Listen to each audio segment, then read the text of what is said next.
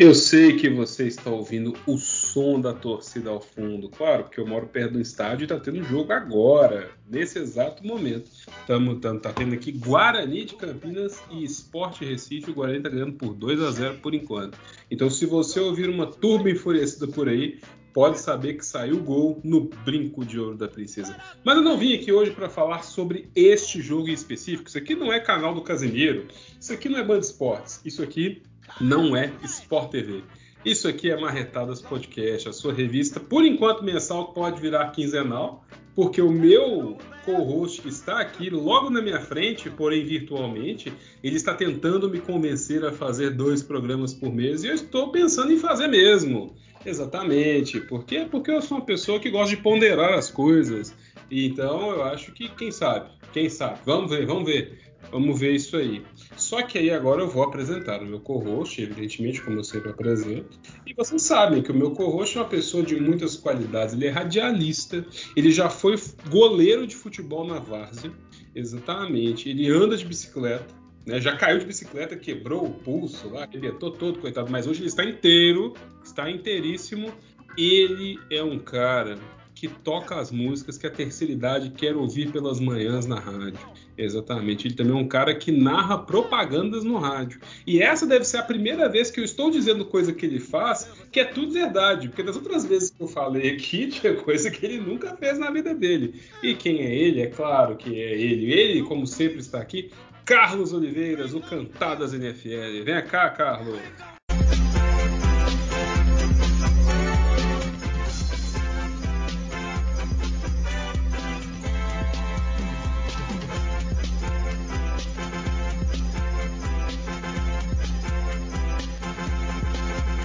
Salve, Daniel! Salve, ouvintes do Marretada, do Marretadas do nosso querido podcast. Quando eu mandei, quase que eu mandei uma retada da NFL, mas é, é quase, quase mais fácil. Comecei com essa musiquinha porque, convenhamos que não, não é mais se, é, é quando, né? Acho que temos uma esperança aí de quando nós veremos o mito atrás das grades. Não tem o mito das cavernas, né? Atrás do mito das cavernas. Teremos o da papuda. A papuda me espera, tá ok? Boa estadia pra você aí. Mas é isso, Daniel. Prazer estar contigo mais uma vez aqui no nosso Marretado, que você tá vendo a gente. Sim, quem sabe no futuro esse podcast pode ser quinzenal, né? Pode se tornar aí como as revistas de antigamente. Então, os jovens não sabem o que era receber as revistas em casa semanalmente, quinzenalmente da editora Abril. Mas enfim, isso é um papo para um outro podcast. Como você está, Daniel? Prazer estar com você mais uma vez aqui.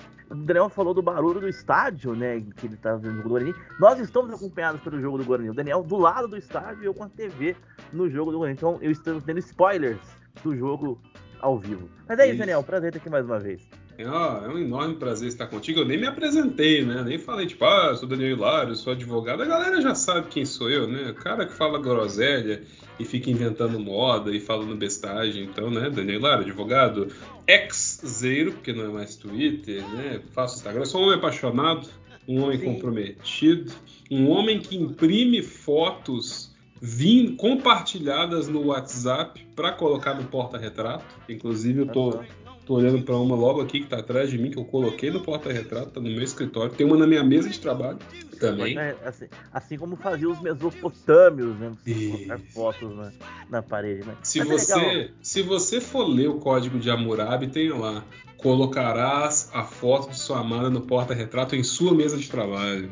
É. Exatamente. Mas é legal ter a foto da pessoa ali pra você ficar olhando, né? Aquela foto de papel num belo quadro, no belo porta-retrato. Vou te dizer que traz uma tranquilidade muito grande. Você tá ali naquele dia de trabalho infernal, assim, todo mundo te ligando, você respondendo 20 e-mails, tentando parar para pensar e concentrar, aí você desvia o olhar assim, olha para aquele sorriso, cara, é uma coisa muito boa.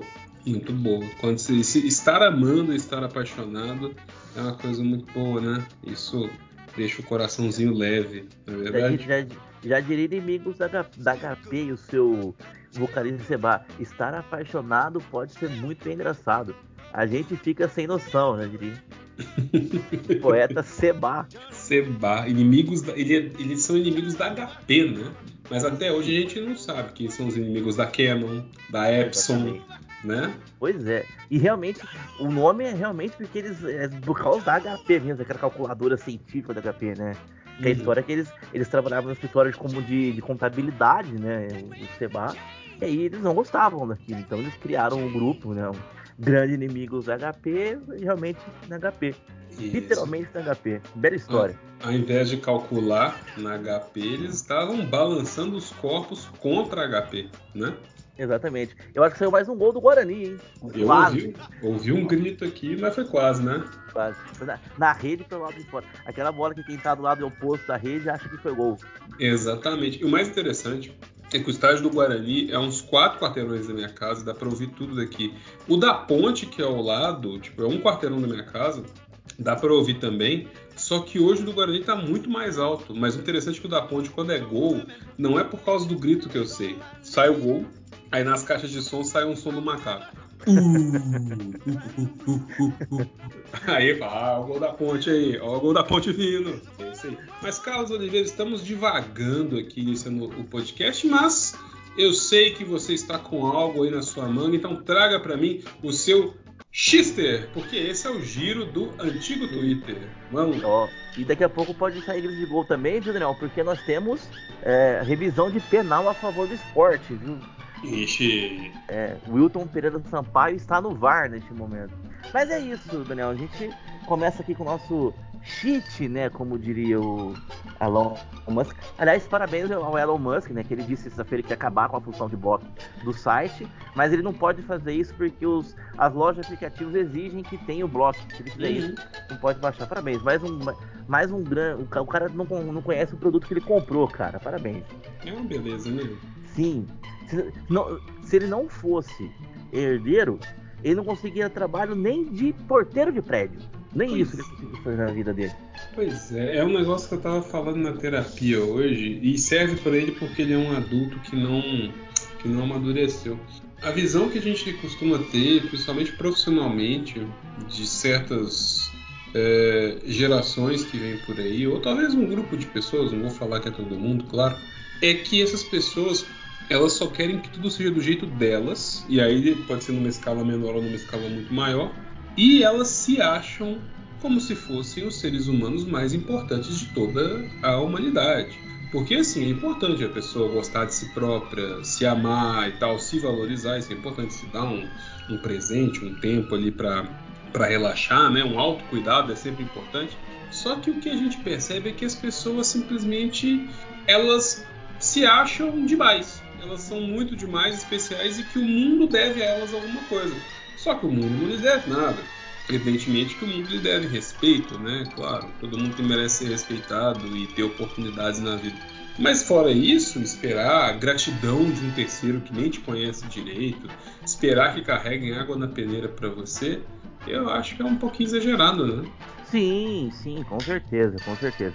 E aí, quando o cara é rico, o bilionário, ele usa o dinheiro dele para fazer as vontades dele. Geralmente, ele faz merda, né?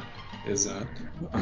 Então, mas o, o tweet que eu trouxe, ou a publicação que eu trouxe, não, ela é antiga. A gente costuma trazer tweets contemporâneos da semana que a gente grava, do dia que a gente grava, ou na hora que a gente tá gravando surge algum tweet e ele a gente fala no ar. Mas esse aqui ele é antigo porque ele é histórico, Daniel. Ele é de 2015, Hum, 20 de outubro de 2015. E ele é aquele tweet que envelheceu como leite no sol. ele, ele- envelheceu muito mal, né? sim. O tweet é de um, de um cidadão, né, que a gente conhece é, como cabeça de caixa d'água, funko, cabeça de, de, de, de jarro de barro, Sim. É, cabeça de todos nós, Eita, cabeça desgarçar a gola de camisa. exatamente. João Bobo, né, porque se, a dizem que quando ele era criança ele ficava tombando pra um lado ou pro outro, dado o tamanho do- da caixa craniana dele, então. Aquele menino da piada que quando ele crescia, quando ele era pequeno, quando ele era pequeno, né? Ele, todo mundo falava que ele tinha cabeça grande, né? Aí ele, todo mundo zoava ele, um dia ele ficou muito triste. O pai dele falou assim, pai, pai, pai, eu sou. O pessoal na escola tá falando que eu tenho a cabeça grande, né? Eu não aguento mais isso. Aí o pai abraça ele assim, dá aquele abraço assim, filho, você não tem a cabeça grande, papai te ama assim. Faz um favor pro papai agora. Vai na feira e compra quatro abóboras, seis maçãs e um cacho de banana pra gente. Tá bom, papai, eu posso pegar. Cadê o carrinho da feira? O carrinho da feira quebrou, traz no seu bonezinho. Então, é. Provavelmente ele é o menino dessa piada, tá? Mas. ah, é. Aí é paia. É de 20 de outubro de 2015, postado ao meio-dia e 44 por um iPhone. Por Carlos Bolsonaro. Uhum. Ele postou o seguinte: todo mundo próximo do Lula é envolvido em corrupção, menos ele. Incrível como esse homem consegue ser puro no meio de tanto familiar ruim. Eu consigo sentir o cheiro de azedo desse tweet tão mal que ele envelheceu, né? Porque oito anos depois, provou-se que as acusações contra Lula eram falsas. Abraço, Walter Delgatti, obrigado por isso.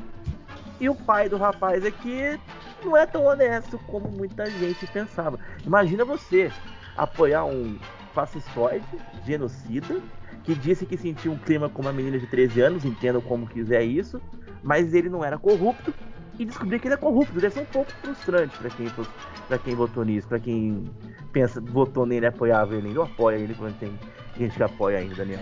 É interessante, né, assim, porque no Brasil a gente tem duas situações muito opostas. Enquanto a esquerda brasileira, ela sempre ela tenta às vezes, né, ser um pouco mais intelectual, ser um pouco mais fala difícil, né? Traz textos muito longos, fala difícil e tal. E aí, né, tem uma, uma visão universitária e tal. E isso, inclusive, é um. Ela foi se tornando isso, né? Que ela já foi muito mais chão de fábrica e tal. E a gente vive falando assim, ah, mas tem que voltar para fábrica e tal. Claro que não é simplesmente voltar para fábrica, é para o chão de fábrica. É tentar conformar essas duas coisas. Por um lado, a intelectualidade, o monopólio da virtude, digamos assim, como ela costuma fazer, ou tentar ser. E por outro lado, simplificar os seus processos para que as pessoas que não têm tanta informação, que não têm uma formação que as permita né, a, a adotar pensamentos mais complexos, porque o Brasil é um país que tem um problema educacional muito sério, né? então a gente não tem uma educação pública com uma qualidade muito boa, e aí as pessoas saem da, da escola pública com algum déficit é, educacional ou de aprendizado, inclusive você precisa conformar várias coisas para isso chegar, não é porque o aprendizado é, é, ruim ou que o conhecimento não é passado. É porque é projeto de Estado, né? Quando toda vez que você Sim. tenta melhorar a educação pública, levar as pessoas mais humildes para a universidade, sempre tem um, momento, um movimento contrário a isso. Como foi Ribeiro já. Ribeiro já falava, né? Uma educação ruim é, é um projeto, mais ou menos a frase é essa, né?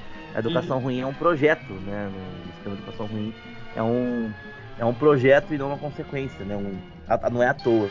Exatamente. E aí, por outro lado, você tem uma direita que ela é muito falsa. Falsa no sentido de, de fazer o seguinte: ela fala uma coisa ontem, aí, aí a coisa né, deu problema, foi ruim o que falou, foi uma coisa muito errada. Aí hoje ela simplesmente vai assim: ah, mas não falei isso não. Tipo, é um negócio muito falso. Ontem, hoje mesmo eu tava vendo, hoje mesmo eu saí lá do meu, do meu ponto de inflexão no Xister e aí eu vi que Dona, Dona, Dona Conja, eu ia falar o nome dela, mas não vou falar, Dona Conja estava dizendo que não deveria dar nenhum tipo de crédito à confissão e à delação de Walter Delgatti, porque ele era um criminoso, um bandido safado e tal. Só que tem uma, assim, tá, só que quando o Conge, né, o marido dela, que hoje infelizmente é senador, é, quando ele era juiz da vara criminal de Curitiba, ele pegava delação sem provas e utilizava como prova no processo, sendo que delação tem que ser com provas. E ele usou muito dos expedientes de delação premiada, dos expedientes de prisão coercitiva, condução coercitiva, para poder extrair depoimento de gente que às vezes nem estava envolvida ou nem sabia tanta coisa relevante, para poder pegar os alvos dele. Então naquela hora servia a delação. Agora não serve mais. E outra coisa, né? Assim, convenhamos não vai ser uma freira que vai fazer uma delação premiada, vai ser alguém que está envolvido no esquema que vai tentar um benefício, né? Que é garantido por lei desde que a pessoa apresente provas. Então, assim, eles usam desses expedientes de virar que, ah, tá vendo, isso não vale. A esquerda fica usando coisa falsa. Nós nunca fizemos isso, nós nunca falamos isso. E o discurso deles é muito simples, é porque é um discurso que não tem substância. Ah, nós somos contra a corrupção. Tá, mas o que você vai fazer para combater a corrupção? Ah, não interessa, nós somos contra a corrupção. Não, mas você precisa me mostrar o caminho para combater a corrupção. Não, nós somos contra a corrupção. Ponto. Tanto é, tanto é que, né, esse senhor que inclusive estava chorando no aeroporto hoje, pelo que eu li no tweet aqui, anda chorando pelos cantos. Eu espero que ele chore bastante, que ele sinta assim uma angústia excruciante, né? Que ele fique ali sentindo que, assim, que ele se sinta tão sufocado pelo que aconteceu, como as pessoas que ele imitou, né? Que ele imitou durante a alta pandemia, que não estavam respirando, que ele fez aquela imitação para dizer quando você estiver daquela forma, você vai para o hospital. Bolha, né? Para dizer o mínimo. E dizer que ele estava chorando por aí. E aí, você não lembra que ele disse que acabou com a corrupção? Claro que ele acabou com a corrupção. Não era mais investigada a corrupção. Agora que está sendo investigada, está aparecendo tudo, né? Mas Exatamente. antes não. Se você não investiga, não tem crime, né? É como quem defende a ditadura militar. Ah, mas na época da ditadura não tinha corrupção. Porque eles, mat eles matavam quem tentava investigar a corrupção na ditadura militar. Era assim que funcionava, né? Você falou dele chorar, como diria Dona Ivone Lara, não me comove o choro de gente ruim. Não, e eu vou além de Dona Ivone Lara, ele me compraz, ele, ele me deixa feliz. Eu fico feliz que Exatamente. gente ruim esteja chorando, ser desesperada, se eu sem saída. Eu, eu digo sem remorso nenhum. Eu não gosto de desejar o mal para as pessoas. Mas para esse senhor que governou o país em 2019, 2022, eu não tenho vergonha nenhuma de dizer que eu desejo todo o mal possível para esse cidadão. Porque ele foi responsável por morte de muita gente e se dependesse dele, eu estaria morto. Porque ele pensa assim: aqueles que são contrários a eles, que morra. Exatamente, exatamente. Aqueles que, que não entram nos esquemas deles, que morram. Tanto é e agora eu vou dizer de uma suspeita, não vou dizer que é certo, porque evidentemente eu não sei, tá, gente? Eu não tenho como, como ver isso, mas a gente. Digamos que quando a gente é advogado, a gente tem uma, uma forma de ver as coisas que é um pouquinho analítica demais. Não estou dizendo que é mais que alguém ou menos que alguém, ela só é demais. Ontem à noite surgiu a matéria da Veja, baseado na entrevista do advogado do ajudante de ordens, né? Do, do rapaz lá. Isso, do isso, do. do, do clone do Pee Herman lá. Pee Herman, inclusive, que faleceu, né? Tem, tem uns dias, umas semanas. E aí veio uma matéria. Imagina, cara, uma matéria de capa de vez dizendo: Fulano vai delatar. Aí chegou hoje o advogado dele que havia dito com áudios, não é simplesmente, ah, escrevi aqui ah, então vocês escreveram o que vocês queriam. Não, tem áudio que a Veja liberou, porque a Veja virou e falou assim, né? O, o repórter da Veja, o, o jornalista, falou assim: olha, calma lá, tu voltou atrás, mas você tinha falado, olha aqui o áudio. Ele foi, ele foi firme, né? Inclusive, falando em áudio, deixa eu só dar uma devagada aqui. Eu tava vendo ontem, eu tava lendo o Fábio Seixas falando sobre o Bernie Eccleston. Fábio Seixas é repórter de esportes do UOL e tem uma coluna sobre Fórmula 1. Ele falando a importância do jornalista gravar o entrevistado porque em uma situação ele gravou o Bernie Eccleston falando uma coisa no Brasil, ele deu a notícia no UOL. No dia seguinte, ainda, né, antes da corrida, que é quinta, quinta, sexta, sábado, domingo a corrida, tipo, foi uma entrevista como se fosse numa quinta, na sexta sai a entrevista. No sábado, quando ele chegou no paddock, ele foi interpelado pelo Bernie Eccleston, tem mais um grupo de pessoas, assim, mas como, como assim? você publicou isso, que a gente não eu não falei isso, tal, tal. E ele simplesmente falou assim, ele ficou lá ouvindo o povo reclamando com ele, ele esperou, todo mundo falou assim, não, mas tá gravado. Acabou ali a conversa, ele saiu e os áudios foram liberados pelo UOL. Ou seja, a importância da gravação tá aí, porque a gravação é a voz da pessoa. Não é simplesmente estou anotando o que você disse, né? Tá gravadinho ali. E aí o cara foi gravar. E aí hoje, por alguma intercorrência, intercorrência sabemos muito bem que veio do advogado, né, do, do, desse senhor aí que a gente espera que ele tenha uma íris e pela o quanto antes. E eles conversaram de ontem para hoje. Aí ele foi pro Globo News, o advogado do, do, do ajudante de ordens, estava assim muito mal, tergiversando, saindo do assunto, desviando e tal. Acabou confessando algumas coisas, né? Mas hoje de manhã o cenário já era outro. Então você imagina o que aconteceu com esse rapaz, né? Sim. Imagina o que foi dito para ele. Uma conversa amigável. Uhum. Conversa amigável.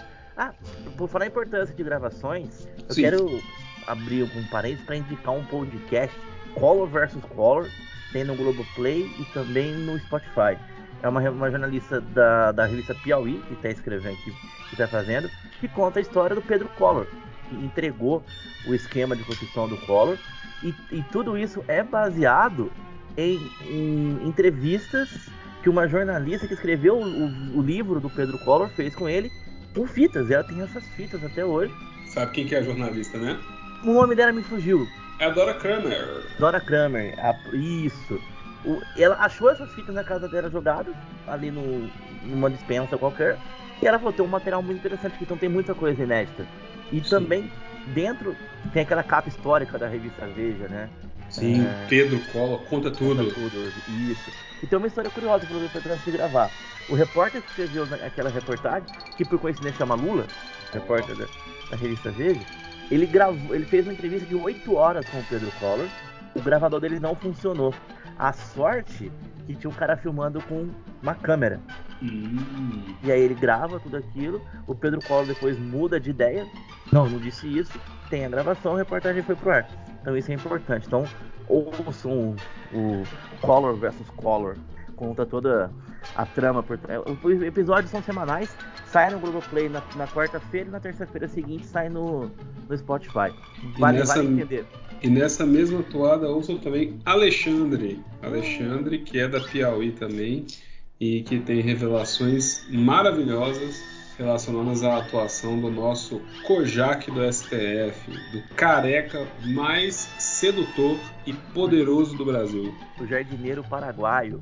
O, jard... o jardineiro paraguaio que naquele dia, à meia-noite, levou sua jamba e que agora à meia-noite está devolvendo sua jamba desde que você carregue no máximo 60 gramas de jamba. Que figura fascinante, ó, Xandão. Ele é o herói que não precisava, mas é o herói que a gente merece. É o que esse país merece. Ele é como se fosse um caleidoscópio, né, cara? No momento você gira, ele tá pro ponto. Aí você gira de novo, ele tá de outro jeito. Inclusive, ele parece com o vocalista da banda Caleidoscópio. E é mesmo? Tem que viver pra valer, viver pra valer, diria a música Caleidoscópio. Eu nem sabia que existia uma banda chamada Caleidoscópio. Pô, Agora eu nunca ouvi. Você nunca ouviu aquela música? Tem que viver, valer, viver. Você nunca escutou essa música? Eu achava que essa música era de Chico Sainz. Foi regravada pelo grupo Calendoscópio. Olha que loucura. Meu, eu vou ter que ouvir. Acabado o episódio aqui, você que está ouvindo o episódio de Marretadas, ouça a banda Calendoscópio, que eu vou ouvir e eu vou comentar quando soltar o episódio no Twitter. E agora, passando pro meu tweet, Carlos. Meu Diga. tweet é um tweet que vem da arroba Grazi Adio, é Graziela Capone. Graziela Capone é uma defensora pública que publica seus pensamentos no Twitter. É uma pessoa muito legal. Recém-mãe, mãe é, de um menino chamado Vasco. E por que, que o menino chamado chama Vasco? Porque o pai João é português. Maravilhoso. E aí, a, a Graziela Capone trouxe hoje um tweet delicioso que é puro suco de Brasil. O que é uma pena ser um suco de Brasil, mas é assim. Olha o que ela diz, o seguinte, ó acusado de estelionato celebrou a NPP. A NPP é Acordo de Não Persecução Penal, ou seja, você tem um acordo, a pessoa né, que está sendo acusada ela vai cumprir certos requisitos, certas obrigações e o processo fica ali em stand-by até que ela cumpra, cumpriu, acabou o processo. Mal saiu do fórum, recebeu mensagem no WhatsApp de uma pessoa se apresentando como servidor da justiça e indicando chave Pix para ele depositar metade do valor acordado para quitar a obrigação, de réu a vítima em poucos segundos. Olhinhos. Cara, é, é muito impressionante como a gente tem uma lei geral de proteção de dados que já que, né, que foi aprovada há cinco anos, vige desde 2020, se eu não me engano, ou tem, né, tem uma vigência meio, meio Frankenstein, partes dela vigem desde um período, outras partes de outra. Eu sou especializado nela, mas você está vendo que eu não sei nada de marco temporal da lei. E aí, no, apesar de você ter uma lei geral de proteção de dados que, em tese, né, protege os dados de pessoa física perante pessoas jurídicas, o cara acabou de assinar um acordo em audiência na justiça. Quando ele pisa para fora, ele recebe um, um zap, um zap de alguém se apresenta. Imagine, uma pessoa vira para você no zap e fala assim: Olha, fiquei sabendo que você assinou o acordo aqui, tá tudo bem aí, né? Que maravilha e tal. Mas aqui, você tem que depositar agora metade do valor que você concordou em multas, em indenização. Tá aqui meu Pix, né? Não é nem uma GRU, não é uma guia para pagar da justiça guia identificada com seu CPF, não. É uma, uma chave Pix. Aí você imagina se esse homem faz o Pix, né? Então, Como é que ia ficar? Ele não fez o Pix. Eu, eu espero que não. A Graziella não, deu a nota que não, só falou que ele foi de, de réu a vítima em questão Exatamente. de segundos. Cara, é impressionante, né? Cara, velho, está tudo de manhã, você acorda um, um otário esperto, eles vão se encontrar. Nem se encontram mais durante o dia, né? os negócios são feitos virtualmente aqui agora. Cara, mas é impressionante mesmo. Por exemplo, já aconteceu, a última vez que eu troquei de chip celular, troquei de chip. Não, deu duas horas, começaram aquelas ligações que você atende e ninguém fala nada. Uhum. Cara, mas eu tô assim, o cara depois parece que tinha alguém esperando assim na, na, na janelinha do fórum, assim, né, que ele saiu. Ah lá, pôs o pé pra fora do fórum. Agora. manda mensagem, manda mensagem, né? Pera aí, não saiu ainda, calma, calma. E é fácil de descobrir o telefone, porque o processo é tirando processos que tem conteúdo que tem que ser protegido pela justiça, o processo é público. Se você tem o número do processo ou o nome da pessoa, você faz uma pesquisa ali com o certificado digital, você tem acesso ao processo, né? E é fácil. Aí descobre o nome, o telefone, descobre que teve audiência e às vezes nem fica olhando. Não sei se tem alguém lá olhando, mas sei lá, viu que a pessoa saiu e falou assim: hum, esse tá com um cara que assinou a acordo, hein? Vou mandar uma mensagem aqui. E, inclusive, eu recebi uma mensagem hoje muito boa no meu celular. Tô com ela na minha frente aqui, ó. Na, e, e, o interessante é o seguinte: essas mensagens comerciais que a gente recebe no celular, que tem esses números, não sei quanto, não sei quanto para não é um número de celular, é um número como se fosse um número com cinco dígitos, seis dígitos e tal. Sim. Que vem, vem no SMS, né? Isso. E, e, esses SMS, eles são linhas de transmissão, ou seja, em tese, eles não pertencem especificamente, alguns pertencem sim, tá? É, mas nem todos pertencem especificamente a uma companhia. Algumas Sim. companhias, algumas empresas mandam por aquela linha. Eu já percebi isso porque eu recebo alguns, alguns SMS assim, é, do mesmo. Aí são empresas sérias mesmo que realmente eu fiz cadastro nelas, mas vem no mesmo número, vem no mesmo número ali. E isso me deu um problema uma vez que eu precisava pegar um código de, de confirmação para um, um ingresso de show que eu tinha comprado para poder abrir no site e mandar para o meu e-mail o PDF eu não conseguia por quê? Porque justamente a linha de transmissão que eles usavam era uma linha que eu tinha recebido um spam e tinha bloqueado. E eu só fui descobrir isso muitos, muitas horas depois que eu tinha comprado, eu achei que tinha dado problema. E aí eu falei, será? Aí eu desbloqueei a linha quando veio, chegou, chegou uma mensagem com o código para mim. Interessante, né? E aí, hoje, hoje, hoje é dia 18 de agosto, eu recebi a seguinte mensagem da linha de transmissão 29454. Tem outras mensagens que chegaram também que não são impressionantes quanto essas. Compra realizada com sucesso em Renner, no valor de R$ 5.291. Para cancelar ou dúvidas, ligue 0800 0800 aqui. E aí, dias antes, eu tinha recebido uma também, que foi da linha é, 23138, que dizia o seguinte: compra em análise no valor de R$ 3.190 Fast Shop hashtag BR. 11 do 8 às 13 horas. Caso não reconheça a transação, ligue para e um outro 0800.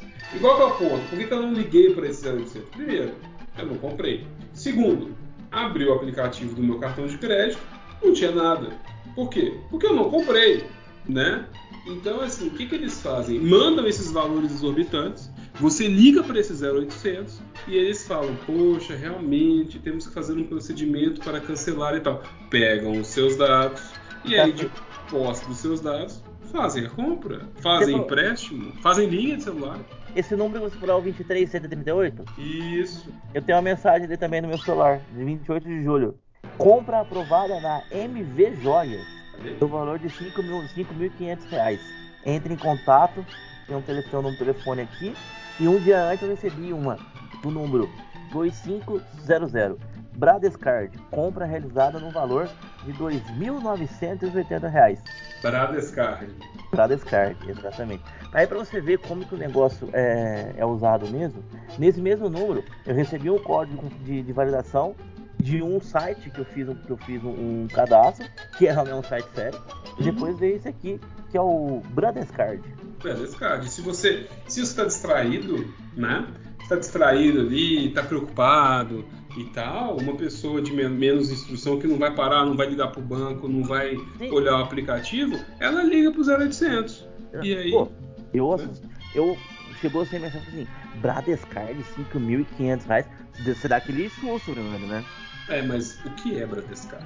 Né? Exatamente. É igual aquele e-mail que chega, cartão cronado. Aí você fala, como assim cronado? Que história é essa? Aí eu pensei assim, bom, Bradescard, por isso que assim, não existe. Eu não tenho conta no Bradesco. Isso. Quem tem conta no Bradesco é meu pai. Eu tenho um aplicativo no meu celular do Bradesco para poder movimentar, para ele que não, não sabe mexer no aplicativo. Mas ele não, mas o número tá cadastrado lá não é o dele, não é o meu, é o dele. Então, descartei. Sim, e aí me lembra aquele meme que aparece de WhatsApp do sistema do Detran, você lembra? E aí, meu patrão, tudo bom? Tudo na Santa Paz? Bom mesmo? Então, sistema do Detran aqui. Você tá com, tá com uma dívida de R$ 2.500 aqui. Como vamos fazer? Hein? Desse jeito. Sim. É igual, é igual o outro meme que eu já vi, que chega a mensagem e fala assim, é, mensagem assim no WhatsApp, é, aqui quem fala é do banco, do Bradesco. Aí o cara fala assim, mas não tenho conta no Bradesco, só na Caixa. Aí a resposta, olá, aqui é da Caixa. A pessoa faz. Parece que a pessoa, quando vê que o golpe tá, quando não dá certo, ela faz de sacanagem. Fala, não, então eu vou, eu vou mudar o personagem, né? São múltiplas facetas. Exatamente. Mas indo nessa linha, Carlos, eu tenho um negócio para você agora. Sabe o que eu tenho? Opa! Notícia surpreendente. Ah! Estou, estou surpreso. E Aquele você... meme do ratinho. e você que está surpreso aí, eu, eu, sei que você não, não leu essa notícia hoje, mas é uma notícia de hoje, atualizada às 15 horas e 56 minutos, no site UOL, na área de esporte, hein? Você que é um cara antenado, você devia saber essa notícia. E ela diz o seguinte: ex-seleção fez 33 investimentos em criptomoedas e perdeu 32 milhões de reais.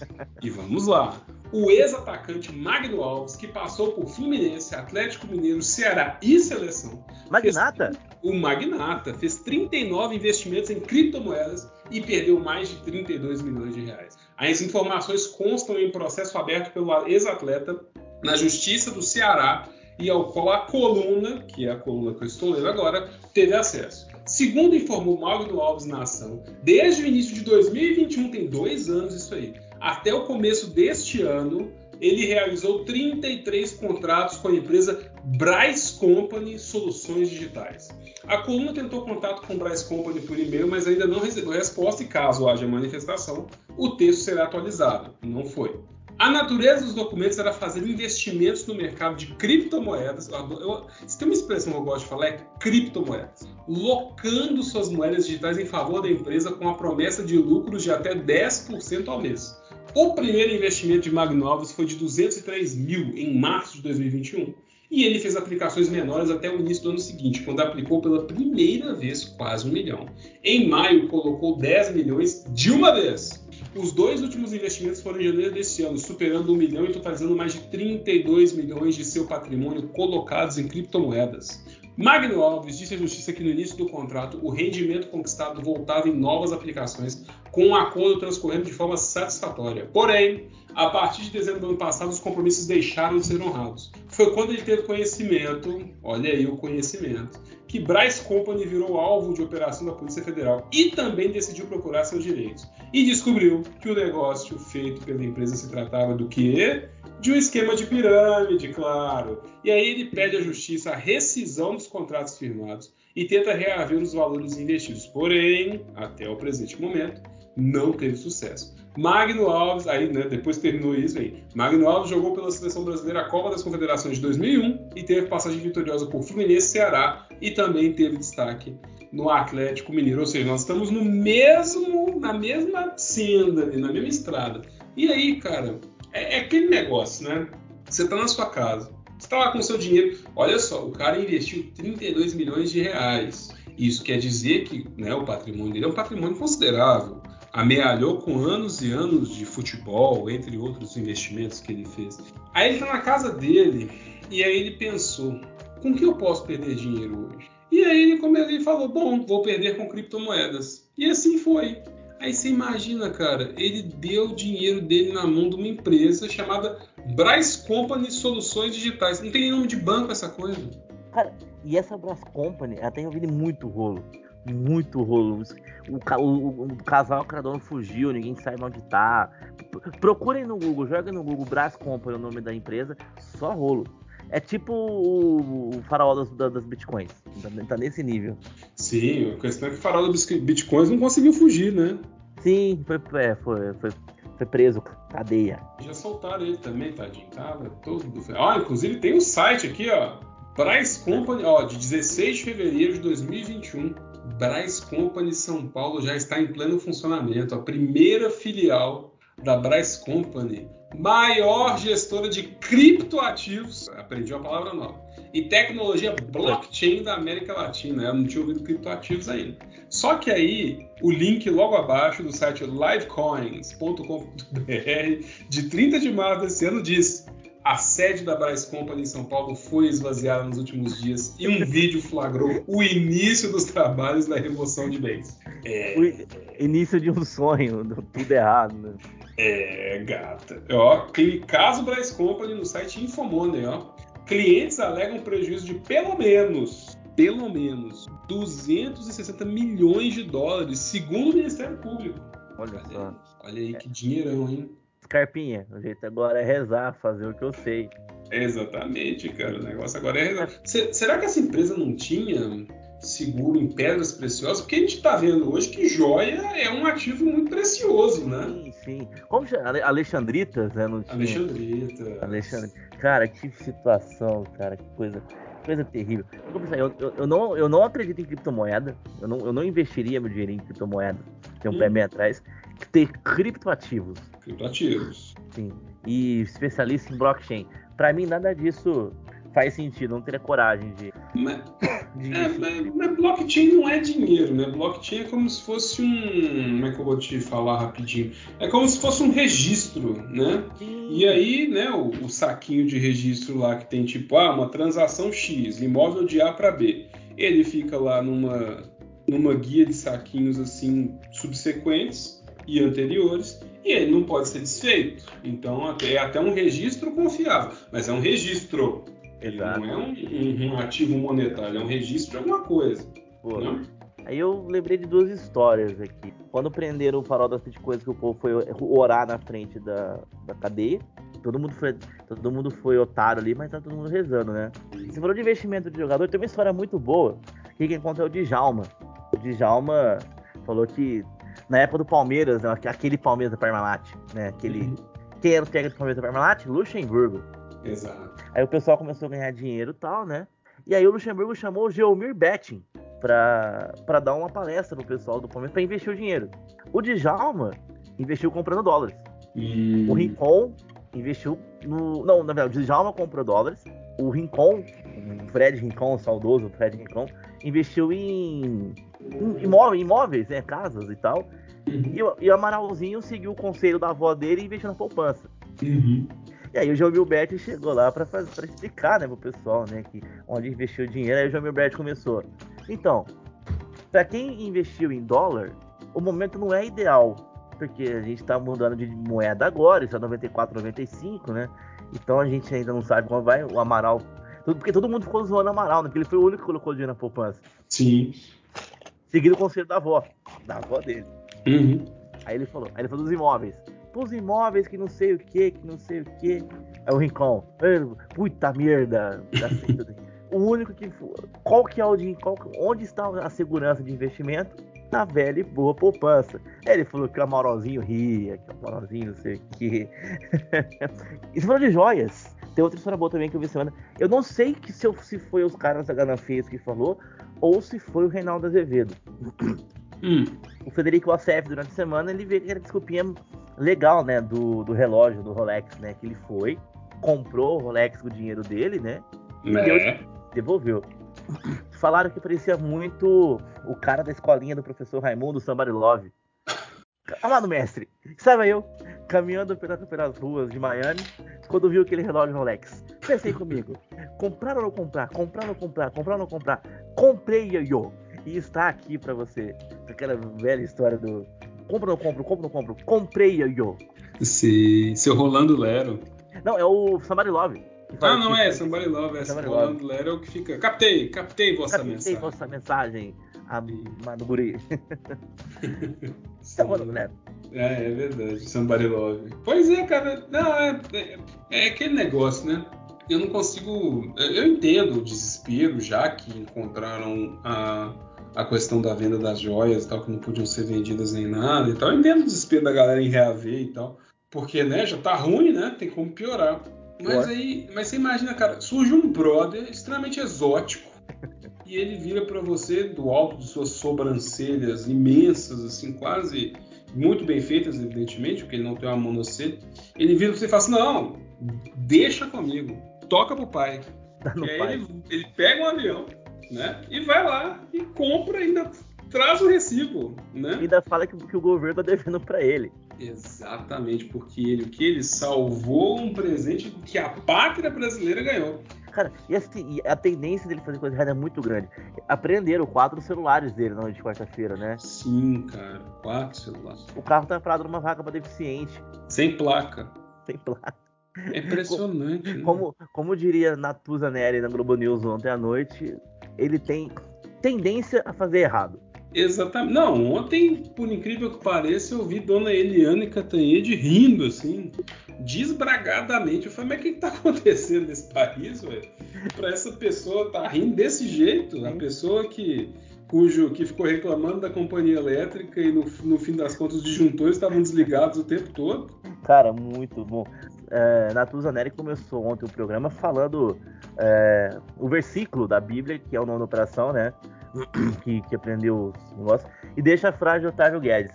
Nós não sabemos se eles eram extremamente burros ou se tinham certeza que não seriam punidos, ou os dois. Sim, aspas muito fortes. E eu fico lembrando também, né, porque vendo né, a qualidade do, do pessoal que está lá na, na CPI, né, a qualidade do pessoal da direita que está lá, eu fico lembrando de um lá que apareceu e ficou gritando: cadê o recibo? Eu quero ver o recibo! E não sei o que, cadê o recibo? Cadê o recibo? Aí trouxeram o recibo pra ele: Isso não é recibo! Aí você fala: Porra, bicho. O girão? O girão. Não sei se foi o girão, foi o. Não, não, é o girão. Não, não é o girão, não. É, é, é, o girão é do Rio Grande do Sul, né? Isso. É um, é, é um que é lá do Nordeste, que é do Novo. É do Partido Novo. Isso. E o cara gritando: cadê o recibo? Cadê o recibo? E aí deram o recibo, aí o cara. Isso não é recibo. Aí você fala, pô, assim fica difícil, né? Bom, sobre o assunto então da CPI. Bom, Otávio Guedes falou que essa questão das joias foi a maior operação militar do Brasil desde a Guerra da Cisplatina. Sim. Há muito que o Brasil não fazia uma força-tarefa tão grande, né? Exatamente. É... E, teve, e tem três momentos. Não é que a gente entrou na CPI, não tá nem na pauta, né, a CPI, mas é que a gente entrou, uhum. quero três momentos épicos. O embate Moro e Delgatti, que Delgatti disse o seguinte: Eu li as conversas do senhor, o senhor é um bandido contra o Mas.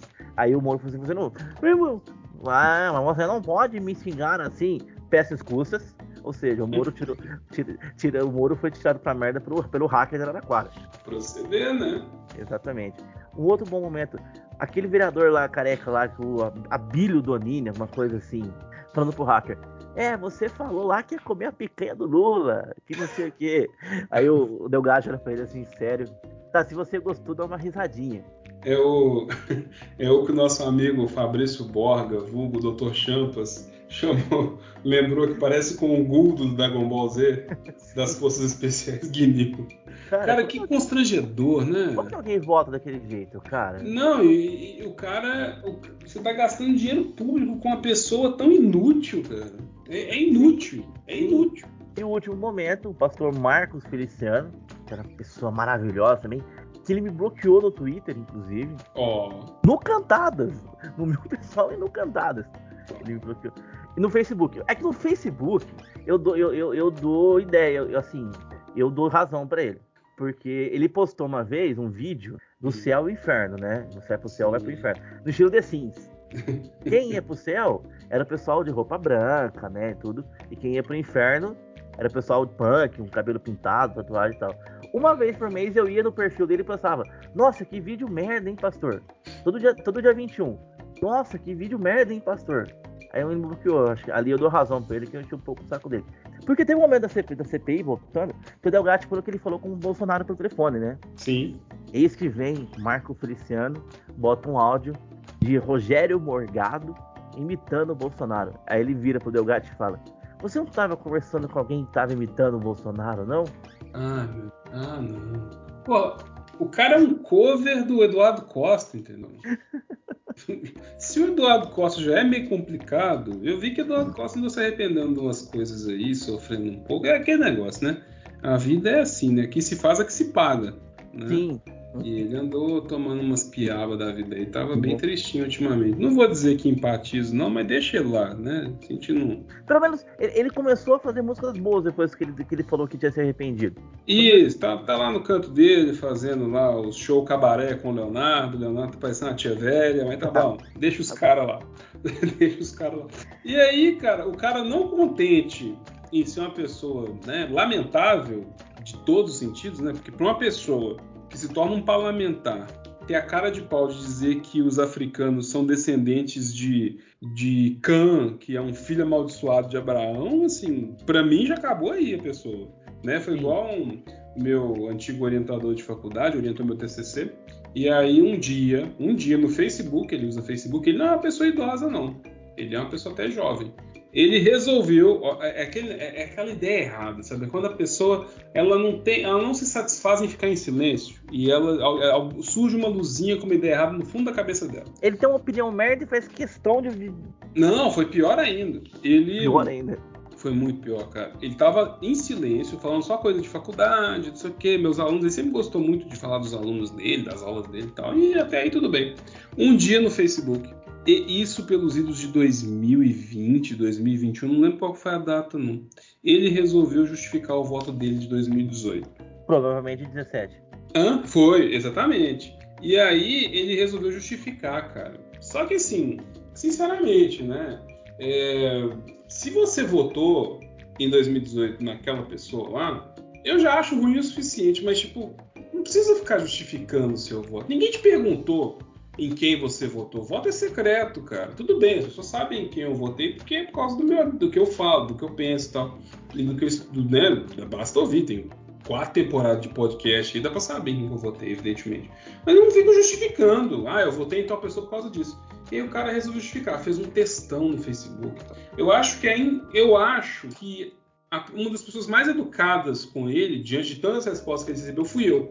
Que eu virei para ele e falei assim: olha, quando que você, a partir do momento em que você viu essa pessoa, um, dizendo que prefere ter um filho bandido do que um filho homossexual, e se tivesse um filho homossexual bateria nele todos os dias, que os filhos dele não casariam com uma mulher negra porque eles foram bem educados, e que negros quilombolas pesam no mínimo sete arrobas, em que momento você achou que seria razoável votar nessa pessoa? A minha pergunta foi só, ele nem me respondeu, mas eu perguntei, falei, que momento você achou que seria razoável votar numa pessoa que disse isso, inclusive antes da campanha e durante a campanha?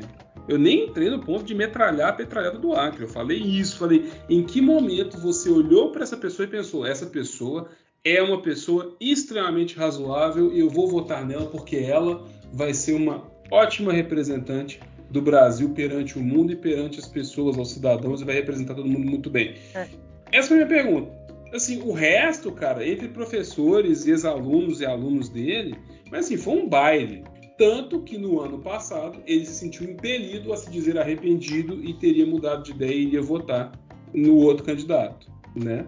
Mas assim, é, cara, por que que tu justifica isso? Assim, que que, por, você não precisa falar nada, você pode ficar calado. Né? Já fez merda mesmo, fica é, calado. é, já diria Jorge Cajuru, o verdadeiro imbrochável desse país, o silêncio não comete erros. Exatamente, cara. Jorge Cajuru que tem uma tatuagem de Cláudia Leite no braço dele. É. E, e, e, outra de Magno Malta. Outra de Puta que pariu, né? Pior que é mesmo. E, que, que, inclusive é conhecido nos, nas festas brasileiras como Boca Louca. Imagina, cara. Bo... Imagina você chegar na sua casa, você chega em casa cansado do trabalho, você vai tomar um banho, aí você toma um banho assim, arrasado e tal, aí você vai comer um lanche e na sua cabeça tá martelando. Puta merda, bicho. Um cara que tem um apelido Boca Louca é mais sensato do que eu. Ele que tem um vídeo revelando a tatuagem do Magno Malta para as filhas do Magno Malta. Magno Malta que é vice-presidente da CPI. E, e, não vai puro pra CPI, né? Nunca vai puro. É, quer dizer que eu sou o seu amigo. Eu sou o seu amigo. É... Eu não gosto dele, mas eu acho que não tem como ir puro para aquela CPI, cara. Do que tá acontecendo, você fala assim, ah, não. Eu preciso tomar um negocinho, ou pelo menos tomar um calmante baixar, antes de. Baixar o, o, o, Zema, que eu quero me drogar. Exatamente, isso. tomar um calmante ali, uma maracujina. Porque... Depois um dry martini por cima, né, pra dar uma... Isso, cara, faz aquela mistura bacana, sabe? Toma um ansiolítico, depois já mistura com um uísque de banheiro ali. Nossa, fica massa demais. Eu tenho é. uma notícia urgente, Daniel. Eu tenho uma notícia. Nossa senhora, traga, traga. Olha só. A Polícia Civil abriu uma investigação para apurar uma corrida de cavalo que teria acontecido na noite dessa quinta-feira, 17, em Duque de Caxias, na Baixada Fluminense. Um vídeo que circula nas redes sociais mostra animais correndo em alta velocidade e puxando seus condutores. Eu vou te mandar o vídeo, Daniel. No seu... Porque assim, é uma corrida de cavalo, mas não os caras montados no cavalo. Eles são tipo aquelas. Sabe aquele, aquele filme Carruagem de Fogo? Como se fosse uma biga. Eu vou te mandar um vídeo. Mas o que, que é isso? O vídeo é insano. Os caras estão numa biga, cara. Como, como é que pode? Acabei de te mandar aí. Não, e a. E a. Como é que fala? A, a, a legenda aqui no vídeo. Pra cima, chileno. Gente, coitados cavalos. Eles estão mais rápidos com as motos aqui, hein? Cara, me pegou muito as bigas, cara. Parece. É que parece aquelas carruagens de, de parque, assim, que você vai, você vai passeio, sabe? Pá, pá, pá, pá, pá. Sim, os caras estão de biga na baixada. Caramba, cara. Essa é surpreendente, hein? Essa é muito surpreendente. Olha lá, ultrapassagem, ó. O chileno tá ganhando, ó. Não, já foi. Tá, o bicho tá tão rápido, cara, que parece que ele tá, tipo, deslizando no ar. Sim. As motos atrás fazendo tipo um comboio assim para levar. Racha de cavalo, coisa que eu. Racha de cavalo. Os cavalos estão tipo aquelas máscaras de turf, assim, cara. Sim. Que Isso aqui. Eu moro numa cidade conhecida como Capital Nacional do Cavalo. Uhum. É normal ver cavalo na rua e eu estou surpreso. Não, tá tunadaço, né? Sim. O bicho tá aditivado também, Segurança né? nenhuma, né? O cara caiu no chão aqui. Não, pá, deram um banho de Calminex no bicho e foi. Lascou o boné e foi. Que, que momento. Que beleza, cara. E falando em momentos, momentos, hashtag momentos. O nosso tema de fundo hoje fala de momentos, mas são momentos do passado, momentos dos anos 90. E você, Carlos Oliveira, eu sei que você tem momentos muito interessantes que eu anotei aqui, momentos que falam de nossa infância e adolescência. Você é mais novo do que eu, uns 4 anos, eu sou de 86, você é de 90, não é isso? 91. É de 91, você é 5 anos mais novo do que eu. Então você, por favor, traga momentos. Momento número um, por favor. Sim, é nosso tema, né? Momentos dos anos 90, comprometido no último programa que a gente fez. Por incrível coincidência, a gente não, a gente não está copiando o Fantástico. Porque quando Exato. a gente decidiu essa pauta, o Fantástico não tinha decidido ainda. Mas enfim. Nós quando... não temos 50 anos ainda. Ainda não. Nem, nem a abertura com o. Com os Isadora Ribeiro. Eu falei, falei, com, falei com Clares para quando a gente for na cachoeira, da próxima vez a gente fazer a abertura aquela clássica, né, com a, com a Isadora Ribeiro, né? Isso. E você, Isadoro Ribeiro. Isadoro Ribeiro, exatamente. E ela, não, e ela, você viu, você viu que dela tava falando, né, da, da da abertura, ela falando, não, mas estava um frio e eles queriam que eu estivesse lá, que eu saísse da água, toda maravilhosa, toda pêssega. Aí eu pensei, o que é uma pessoa pêssega? Pessoa pêssega. E foi gravado num tanque, aí esqueceram de avisar ela que, que ela podia sair. Isso, quase afogou a mulher. Ela ficava no tanque e batiam no, no tanque para subir, né, para ela emergir. Né? E depois esqueceram lá dentro. O Isadora Ribeiro quase, quase foi de Ocean Gate ali, né? Exatamente, mas diferentemente foi... do Ocean Gate, ela conseguiu voltar para a superfície, né? Exatamente. né? Quase foi, quase foi de Vasco, né? quase foi jogar. Cara, eu não sei porquê, sinônimo de parte dessa melhor virou, vai, foi jogar no Vasco, cara. É sensacional. É, porque Vasco é, foi jogar no Vasco é a mesma coisa que foi fazendo a na Record, né? Assinou com a Record. Exatamente. Exatamente. Mas enfim, escolhemos dois momentos dos anos 90, né? Quem cresceu nos anos 90 cresceu numa década estranha. Mas época sem lei, né? É, porque o Brasil saiu de uma ditadura no final dos anos 80, né, que era bem restrita, e a, e a liberdade cantou, né? Então, demorou um pouco pro, pro brasileiro, pro Brasil entender que liberdade tem limite também, né? Você existe alguma. Ou demorou um tempinho ali, né? Então, Sim. a gente lembra de vários momentos aqui. Mas os momentos que eu escolhi não são momentos tão absurdos. como foi o Latininho no Falsão, como foi o sushi erótico, o, o Schwarzenegger dançando com a Gretchen, né? Não, nesse nível. Vou fazer uma correção, foi o Van Damme. O Van Damme, foi o Van Damme, exatamente. E aí, o que, que, a gente trouxe, né? Entre momentos insanos, tragédia, momentos fora do comum, eu escolhi dois momentos. O primeiro são dois, os meus dois momentos tem a ver com mistério. É. Exatamente. E começando. Eu vou começar com um que vem de Minas. terra, de, terra de Daniel Hilário, né? Que foi o ET de Varginha. O principal incidente ufológico brasileiro, segundo os especialistas. O jovem que não conhece o ET de Varginha foi o seguinte: em 95, o ET de Varginha, duas, duas, duas irmãs caminhavam pela, pelas ruas de Varginha quando viu uma figura desconhecida ajoelhada perto de um, de um muro. Ninguém entendeu o que é, então. E os anos 90 eram os anos ETs, né? Você tem o ET de Varginha, você tinha aparições de naves, outra coisa. Teve o Chupa-Cabra nessa época também, né? A gente não pode esquecer do Chupa-Cabra.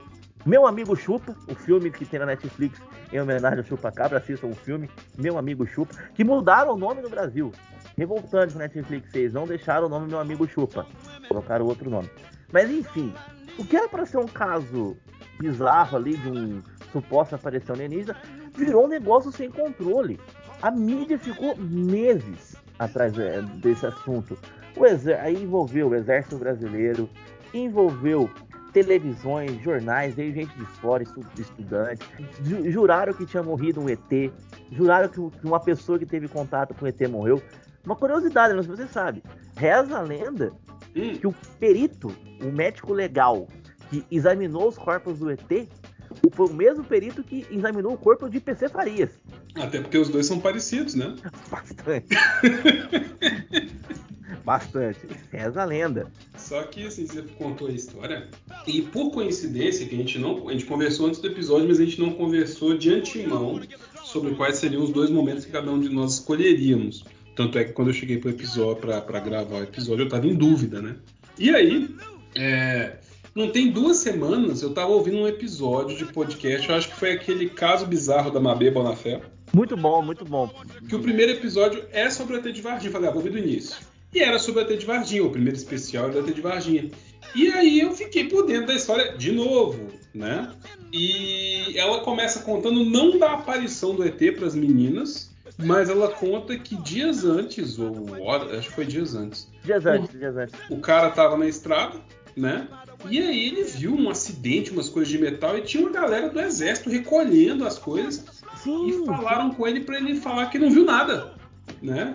Como, é o brioso exército brasileiro. Como você vira para um mineiro e fala assim: ah, você não viu nada, que você acha que ele não vai contar para alguém?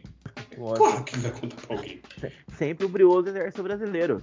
Exatamente, né? Tava ali recolhendo metais, recolhendo sucata para reciclagem e pintando meio fio da estrada, né? Pintando a guia do, do acostamento ali. Qual é a função do exército brasileiro? Pintar a guia, distribuir panfletos contra a dengue e dar golpes. Isso, e pintar árvore também, né? Pintar árvore. E nesse caso, recolher aves alienígenas que vieram de uma outra, de outro planeta. Cara, foi muita loucura aquele negócio do ET de Varginha. Foi mesmo? Porque eu, eu, acho que foi uma, foi uma, como diz o pessoal do Medo e Delírio, foi uma terrível coincidência. Porque teve a suposta aparição, né, antes. Uhum. Esse ser que as, que as meninas viram que reza a lenda, a história oficial, é que era um homem que andava pela rua. Pô, mas é um homem muito feio, né? Com todo respeito ao, ao rapaz, você ser confundido. Ela sabe que viu um, um ser vermelho com bolas nas costas agachado e, e, era um homem, coitado desse rapaz, né? Desse moço que elas viram.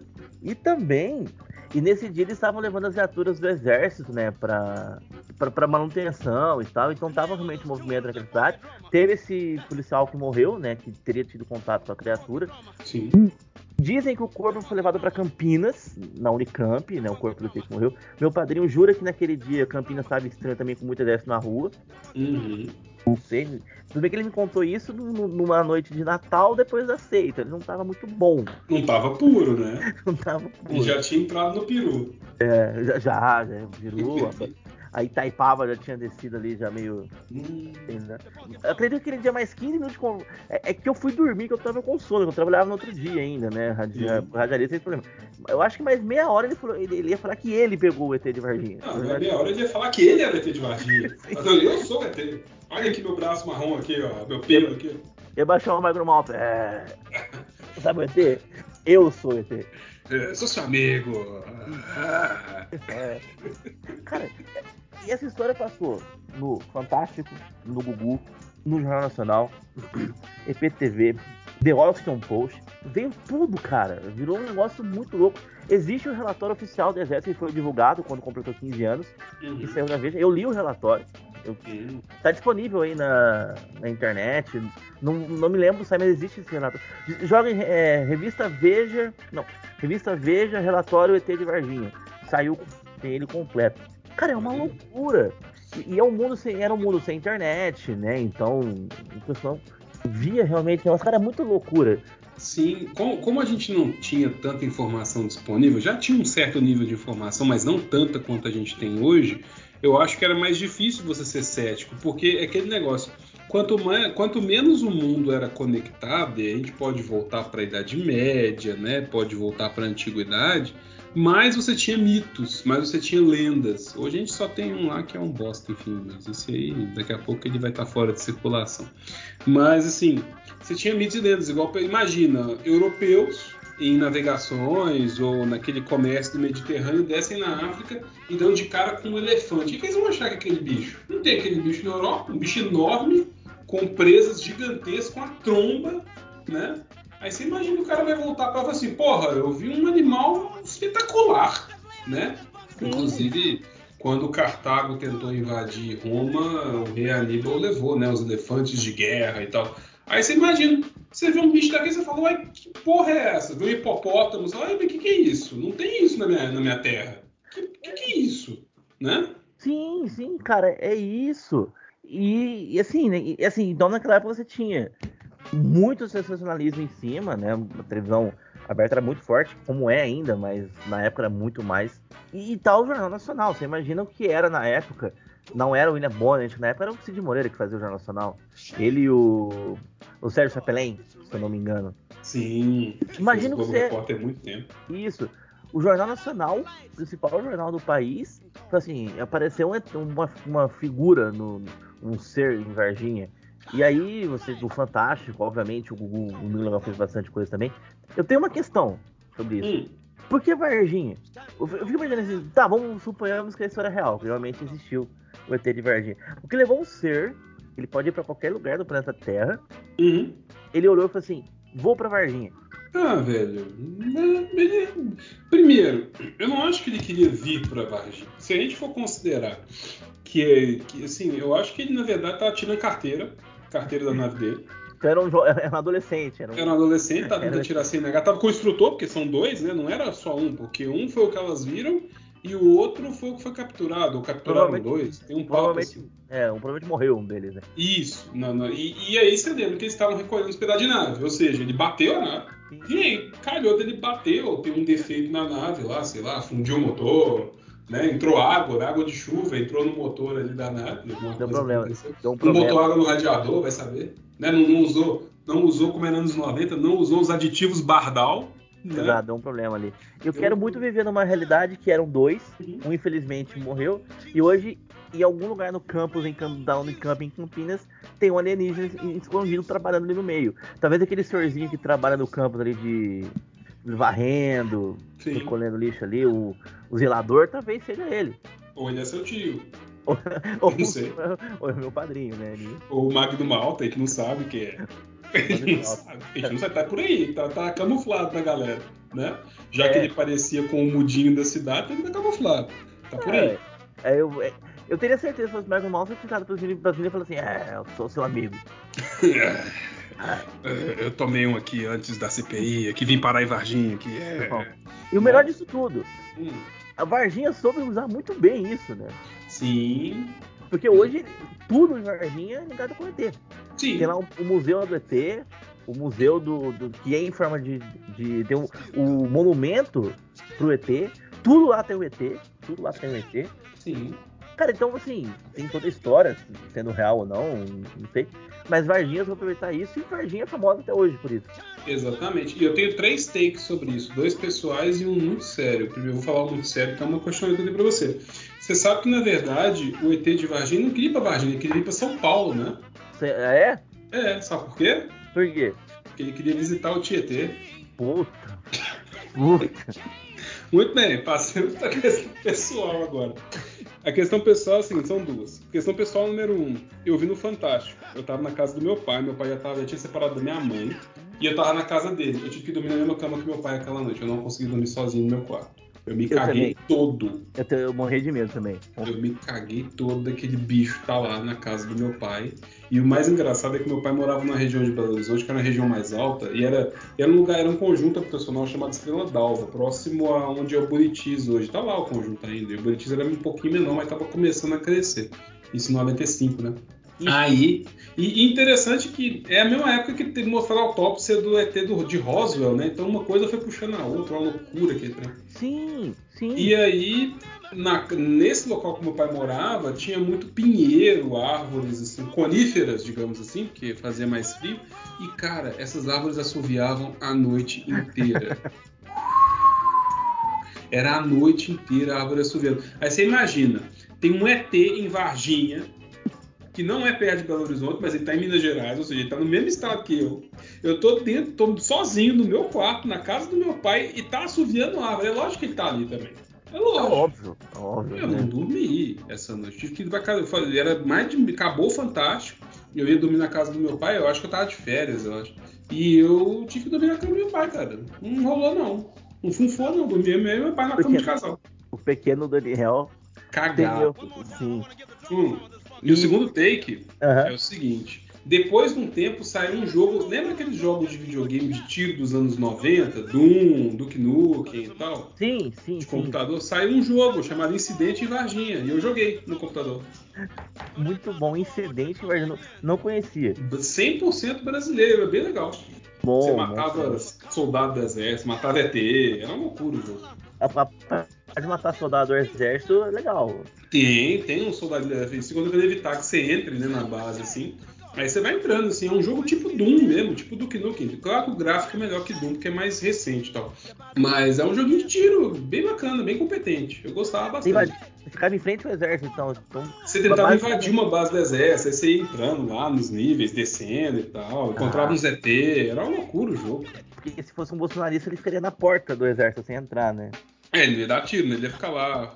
É, Forças Armadas, salve o Brasil, pulava da ponte. Mas é que podia pedir ajuda pro ET de Varginha. Não teve aquela galera que ficou com, com o relógio, com o celular pra cima, com a luz acesa, chamando o ET?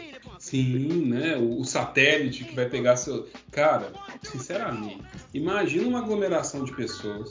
Nessa aglomeração de pessoas, alguém vira e fala assim: olha, às 8 da noite de hoje, todo mundo liga a tela do celular, põe na testa e aponta pra cima, porque vai passar um satélite e vai ler seus dados. Pelo amor de Deus, cara. Assim, Eu- porra! Cara, eu acho que alguém que não gosta de Bolsonaro fala assim: vamos medir o quanto que essa galera é burra. Sim! Não só pode ser isso, cara. É, não. Eu li esse negócio, eu fiquei igual aquele gif da Desi Gonçalves que eu fico espalhando de vez em quando, tipo, caralho, vai tomar no cu! Porque não, não- que sentido tem isso? Assim, foi igual, foi igual conversando com uma cliente essa semana, ela virou e falou assim, mas que dia que você vai conversar com o juiz? Eu falei, ó, eu vou entregar um documento no dia X, e aí no dia seguinte eu vou conversar com ele. Aí ela, tá, mas você já conversou? Eu falei, não, hoje é o dia X, que eu vou entregar o documento, e amanhã eu vou conversar com ele. Aí ela, tá. Mas você falou aqui que você já tinha conversado com ele. Eu falei, não, aí eu tô falando que eu ia entregar no dia X e eu ia conversar com ele no dia, tipo, nós ficamos meia hora, tipo aquele trem do Chaves. Mas o que foi que ele disse?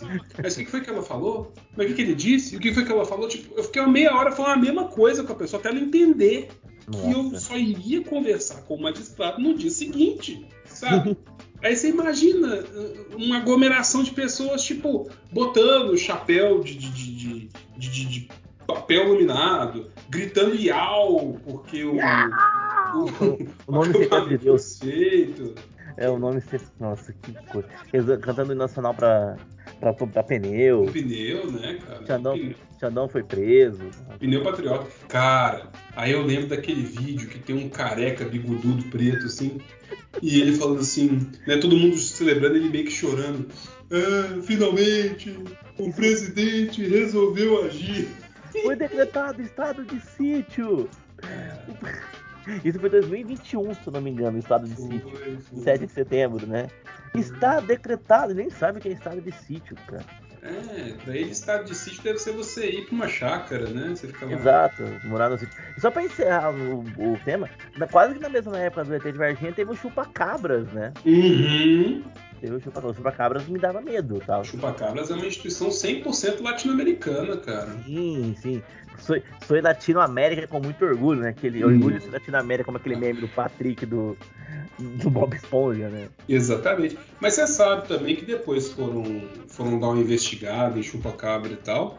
E aí eles meio que descobriram que pelo menos nos Estados Unidos, né, no sul dos Estados Unidos ali, Novo México e tal, que tava tendo umas intercorrências meio chupacabra e tal, eram uns coiotes mesmo que estavam matando lá Sim, as ovelhas lá dos caras, e os caras achando que era um, um ET. bicho sobrenatural e tal. Não, mas era coiote mandando ver nas ovelhas. Exato. No, no resto da América Latina, eu não sei. Eu sei que no Brasil não tem chupa-cabra, mas tem chupa-cu de Goianinha, né? Pacu de Goiânia. Esse é mais perigoso. Esse tem foto. Esse é perigoso. É, como diria aquela música da banda, né? É o, o do Chupacu, né? Uhum. Poxa, me, me fugiu o nome da banda agora, mas é, é isso aí. É. São instituições 100% latino-americanas, né? Chupa-cabra, chupa-cu, ET Bilu. É Só, tudo só coisa assim que, Varginha. que acontece no Brasil e na América Latina. É por, isso, é por isso que a América Latina é tão diversa, né? Igual a eleição na América Latina. De um lado, não sei que lá, Che Guevara, e do outro, Carlos Hitler, né? Sempre assim a eleição. Exatamente, tá tranquilo. Na, na América do Sul você não tem meio tempo. Você é a esquerda, você é um potencialmente fascista, né? Exato. A Isso- disputa é sempre essa. Exatamente. Ó, e só pra deixar. Meu, meu, minha revolta com a Netflix mudou o nome do filme do, do Chupacabra de Meu Amigo Chupa para Meu Amigo Lucha.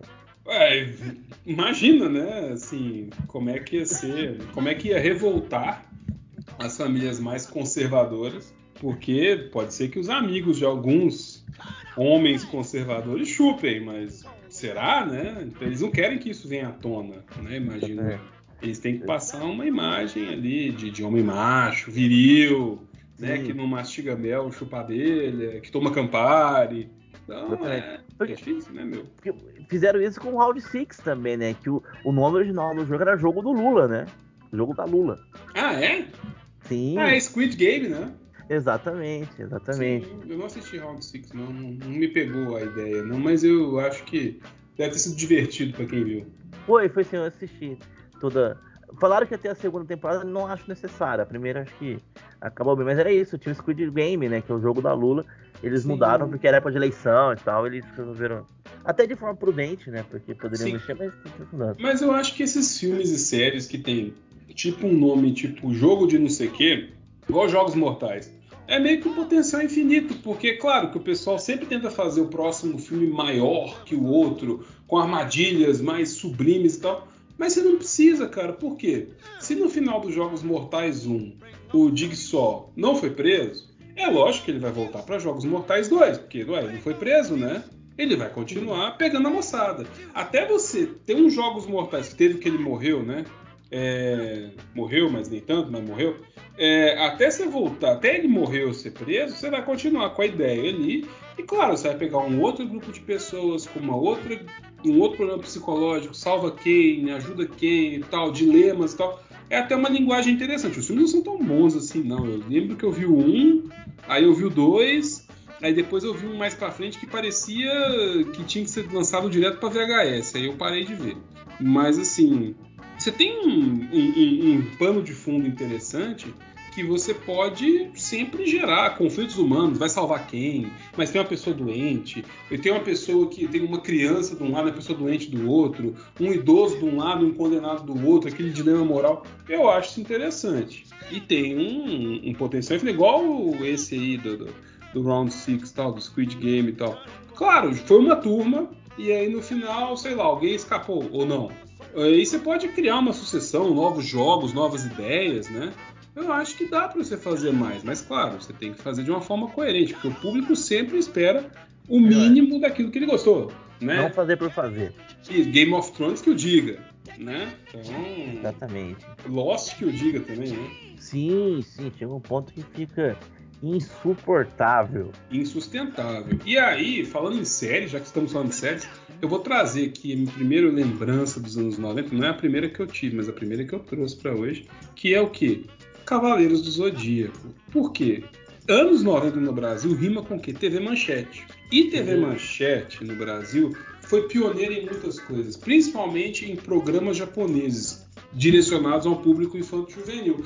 E eu, quando era um jovem mancebo, eu assistia na TV Manchete Jaspion, Changeman, Flashman, Lion Man, Black Kamen Rider, Giban, o Inspector, Soul Brain, até bati aqui no microfone com o meu lápis. E, enfim, esses eram meio que uns live action, né? Que chama de tokusatsu e tal. E aí, não são, eles são tokusatsu, mas aí tem uns que são Metal Hero, outros são de equipe e por aí vai. Inclusive, falando em Metal Hero, já Metal Hero é o quê? É aquele que o cara tem tipo uma armadura cromada e é um só. Então a gente tem Charivan, Jaspion, Giban é um Metal Hero, Jiraiya é um Metal Hero. Jiraiya. Jiraiya, assim é o Ninja Jiraiya com sua espada olímpica, né?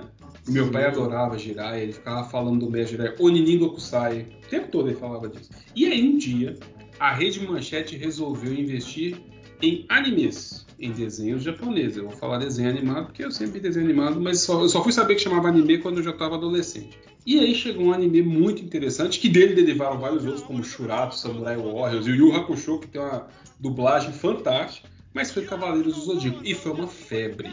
E a manchete era sacana, por quê? Ela passava X episódios, reprisava tudo. Aí ela passava de novo, reprisava de novo. E aí ela começava a anunciar novos episódios para dali, sei lá, três meses para frente, porque todo dia passava um dia de semana. Porque no sábado era a reprise da semana inteira, num bloco só, de tanto sucesso que fazia. Aí ficava um tempão, reprisava, reprisava, reprisava, aí vinha os novos. Mas aí chegava no fim dos novos, reprisava. E aí a Rede Manchete foi da saga do Torneio Galáctico, do início dos Cavaleiros, e eu tinha todos os mangás também, mas eu comprei os mangás quando eu era adolescente. E eu dei para um amigo meu depois os mangás. É, Thiago Zolini, o nome dele, inclusive. Hoje ele trabalha no estádio de Minas Gerais. É, começou no Torneio Galáctico, quando eles se tornaram Cavaleiros, e foi até o fim da saga de Poseidon. E aí eu assisti depois a saga de Hades já na adolescência. Inclusive foi Torneio Galáctico, Cavaleiros de Prata, é, Cavaleiros de Ouro, Saga de Asgard com Hilda de Polares, amiga de Xande de Pilares. E aí também tivemos a saga de Poseidon. Mas isso era assim, não era direto de uma vez só. E inclusive, quando terminavam os episódios novos, voltava pro início. Ah, aí você via tudo, desde o Torneio Galáctico, passava pelos Cavaleiros de Prata, via um pedaço dos Cavaleiros de Ouro.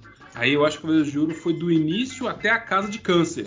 Cavaleiros de Ouro são ligados aos signos, né? Ares, Touro, Uhum. Gêmeos, por aí vai. Aí foi até a Casa de Câncer. Quando foi pra Casa de Leão, reprisou do início. Ah, aí veio de novo. Torneio Galáctico, Cavaleiros de Prata, aí Cavaleiros de Ouro, Câncer, reprisou de novo.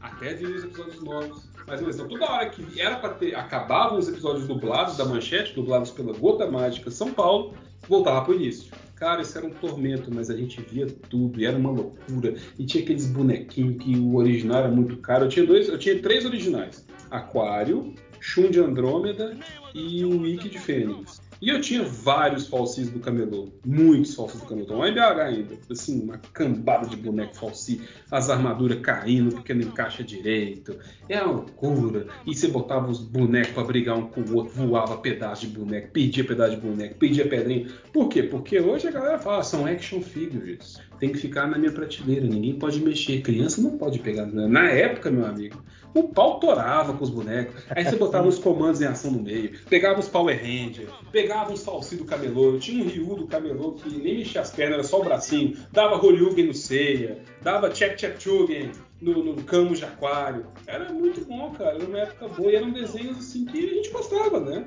Era divertido. Sim, sim. Eu não cheguei a assistir muito Cavaleiro do Zodíaco, assisti esporadicamente, né? Não, não, não pegava saga. O que eu acompanhei muito durante os anos 90 foi o Power Rangers, que é derivado de, um- de, da série de séries japonesas, né? Sim, O Kamen Rider eu lembro, eu lembro de assistir. O, o outro que tinha também, que era parecido com o Kamen, com o Kamen Rider, que, que, era uma, que era um dourado. Ah, dourado, não é o Lion Man, não? Lion Man, exatamente. Lion Man, Lion Man, que inclusive se você procurar no YouTube, tem uma cena extremamente machista e homofóbica que tá o cara que é o Lion Man, né, mas ele não tá transformado, não. Inclusive a transformação do Lion Man é muito boa, né?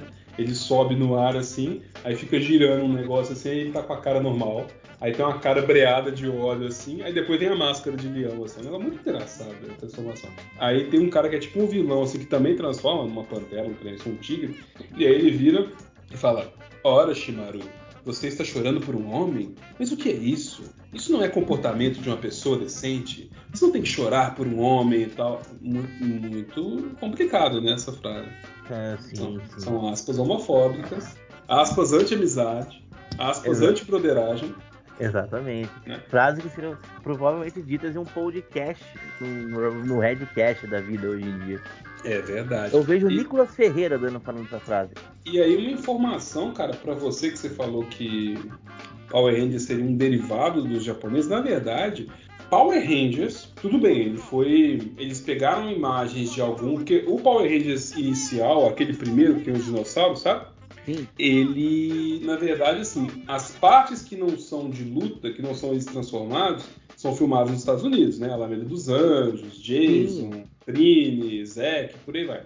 Book School, né? Que tem aquela musiquinha deles e tal. Só que as partes de luta são retiradas de um tokusatsu chamado Zill Ranger, que era Sim. de dinossauros. Por quê?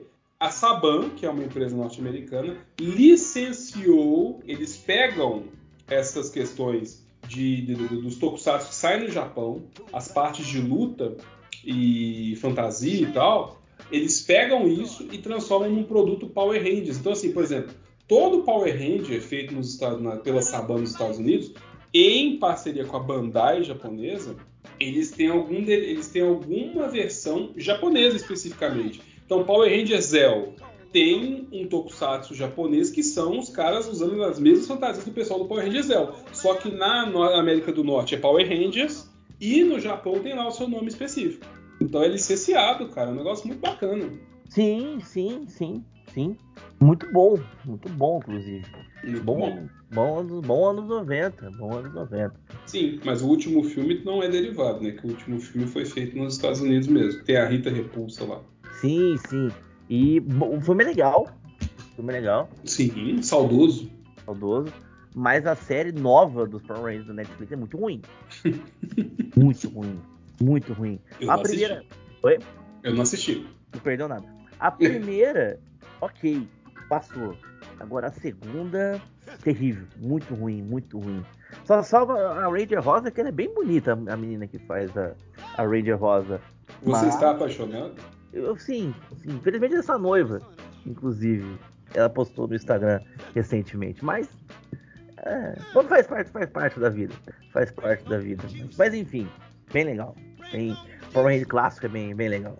Então traga, por favor, é, sua próxima lembrança.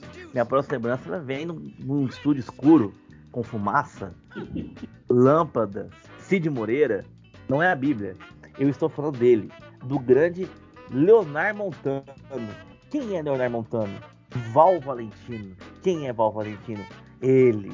Ele. O príncipe da escuridão. O mago dos sortilégios. É, Isso é muito bonito essa o mago dos sortilégios. Ele vestiu uma. Ele que tinha uma máscara e um sonho. Mr. M. Cara, um dos momentos mais clássicos dos anos 90 é você parar no Fantástico, entra aquela música. Vou até procurar ela aqui pra dar para dar o clima. Cara, uma das coisas que eu mais gostava, que assim, claro, né, era. Como é que fala? É, é aquele clima de mistério, né? Só que a voz do, do, do Cid Moreira, ele fazia uma voz meio lânguida, assim. Ah, Mr. M. Assim, é uma voz que ao mesmo tempo ela é misteriosa e ela é insinuante Sim. também. Ela é picante, é uma voz picante de, de Cid Moreira. Ó. Né?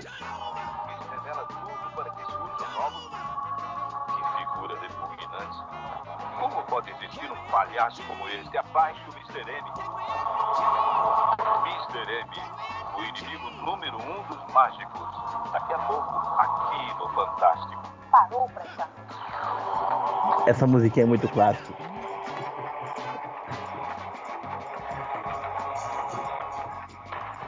Aí até aquela máscara preta e branca.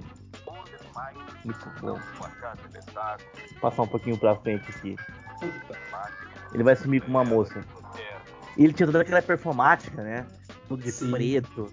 Não, e eu Ele achava que a máscara dele tinha uma aranha desenhada. Eu confundo, eu achava que era meio Homem-Aranha, meio Venom, assim, sabe? Aham. Cara, e, e aquele clima de mistério, ó. Oh, vai. Aquela sim. musiquinha de.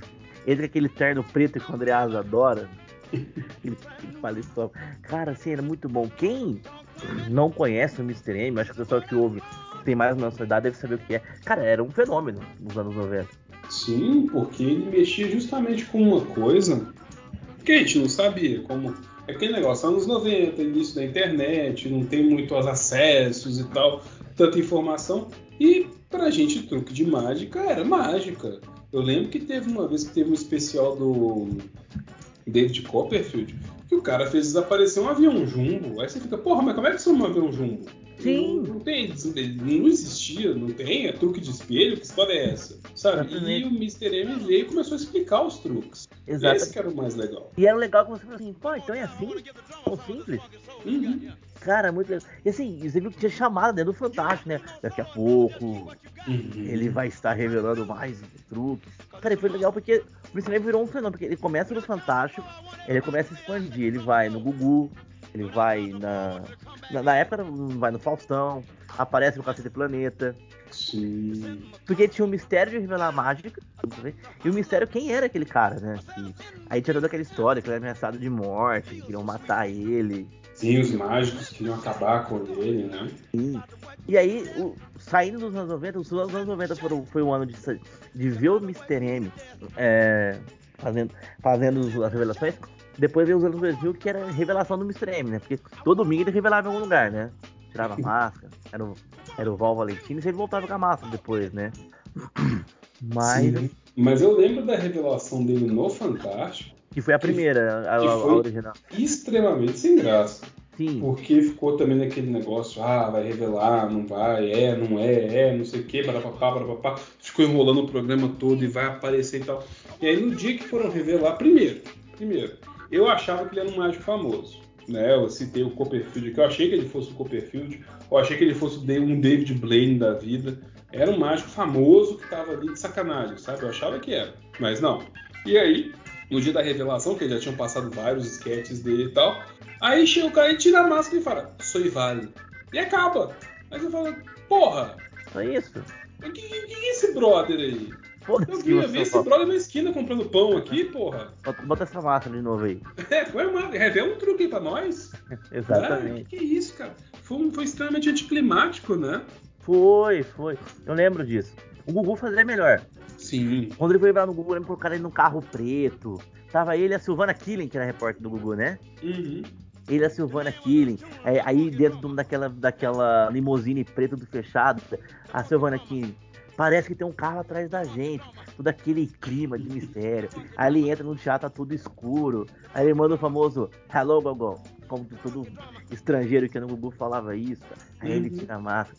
Aí depois aí aí virou, aí virou, como minha mãe disse, arroz de festa, carne de vaca, que tem em todo lugar. Aí virou. Virou, virou um habituê, né? Ah, hoje o mistério vai tirar a máscara. Porra, de novo. Que maravilha, deve estar um calor da porra de aquela máscara. É, porque ali. tira isso aí. Mas a revelação dele no Fantástico foi tipo uma vez que eu tava assistindo o programa H, né? Eu era um adolescente, que tinha a tiazinha do H, e aí É. teve um dia, teve um dia que o Luciano Huck prometeu que a tiazinha ia tirar a calcinha. E ficou o programa todo. Vai tirar a calcinha, vai tirar a calcinha, vai tirar a calcinha, vai tirar a calcinha, e faz, e faz, e mistério, e arranca cera dos homens lá, tudo, deixa os homens tudo depenado lá, sem e tal. E no final ela tirou. Só que ela tinha uma calcinha menor por baixo. Pô, paia, chatão. Bom, ainda bem, né? TV brasileira, imagina. A moça com a bunda de fora lá, Suzana Alves com a bunda de fora. Sim, senhores. Tiazinha, criada pelo Hulk. Exatamente, tiazinha, feiticeira. Tinha uma índia também, uma indígena, vamos falar corretamente. Pô, da indígena eu não lembrava. Tinha, acho que era Aigo o nome dela, um trem assim. Cara, teve a série Tiazinha, umas coisas mais.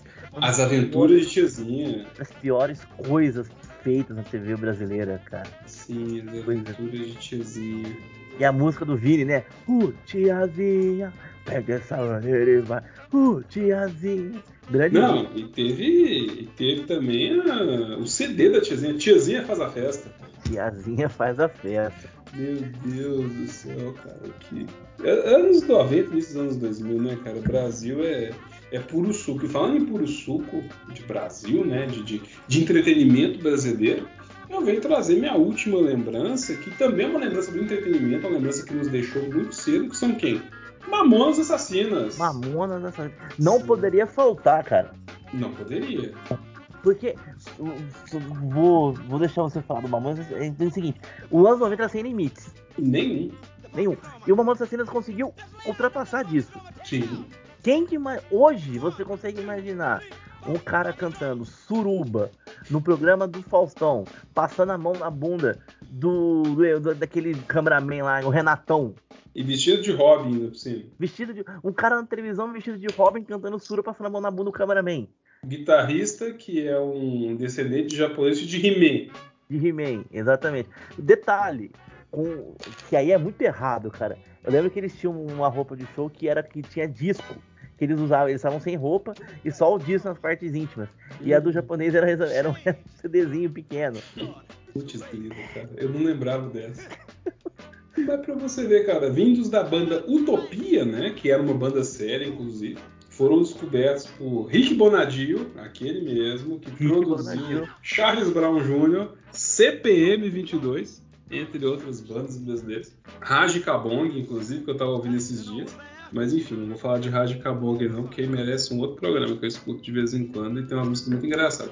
Mas enfim, surgiu de uma hora para outra uma banda chamada Mamonas Assassinas. Até aí tudo bem, né? Um nome engraçadinho e tal. Só que você vai ouvir o disco, o disco é de um nível de escracho, assim, fora do comum e cheio de referências. Que aí você vai ouvir a primeira música, né? 1406, que já chama o para poder começar o negócio.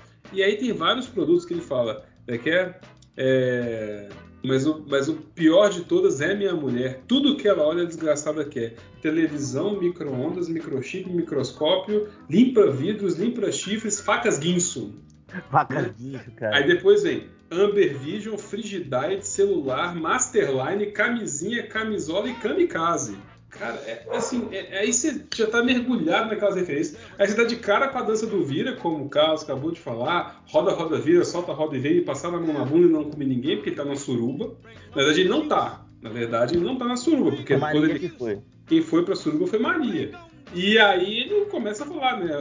Imagina um cara cantando com sotaque português. Ai Maria, essa suruba me excita. Arrebita, arrebita, arrebita. Que, que é uma paródia da música do, Leandro, do, do Leal, né? Do, do Roberto Leal, o Vira, né? Cara, a letra é muito boa.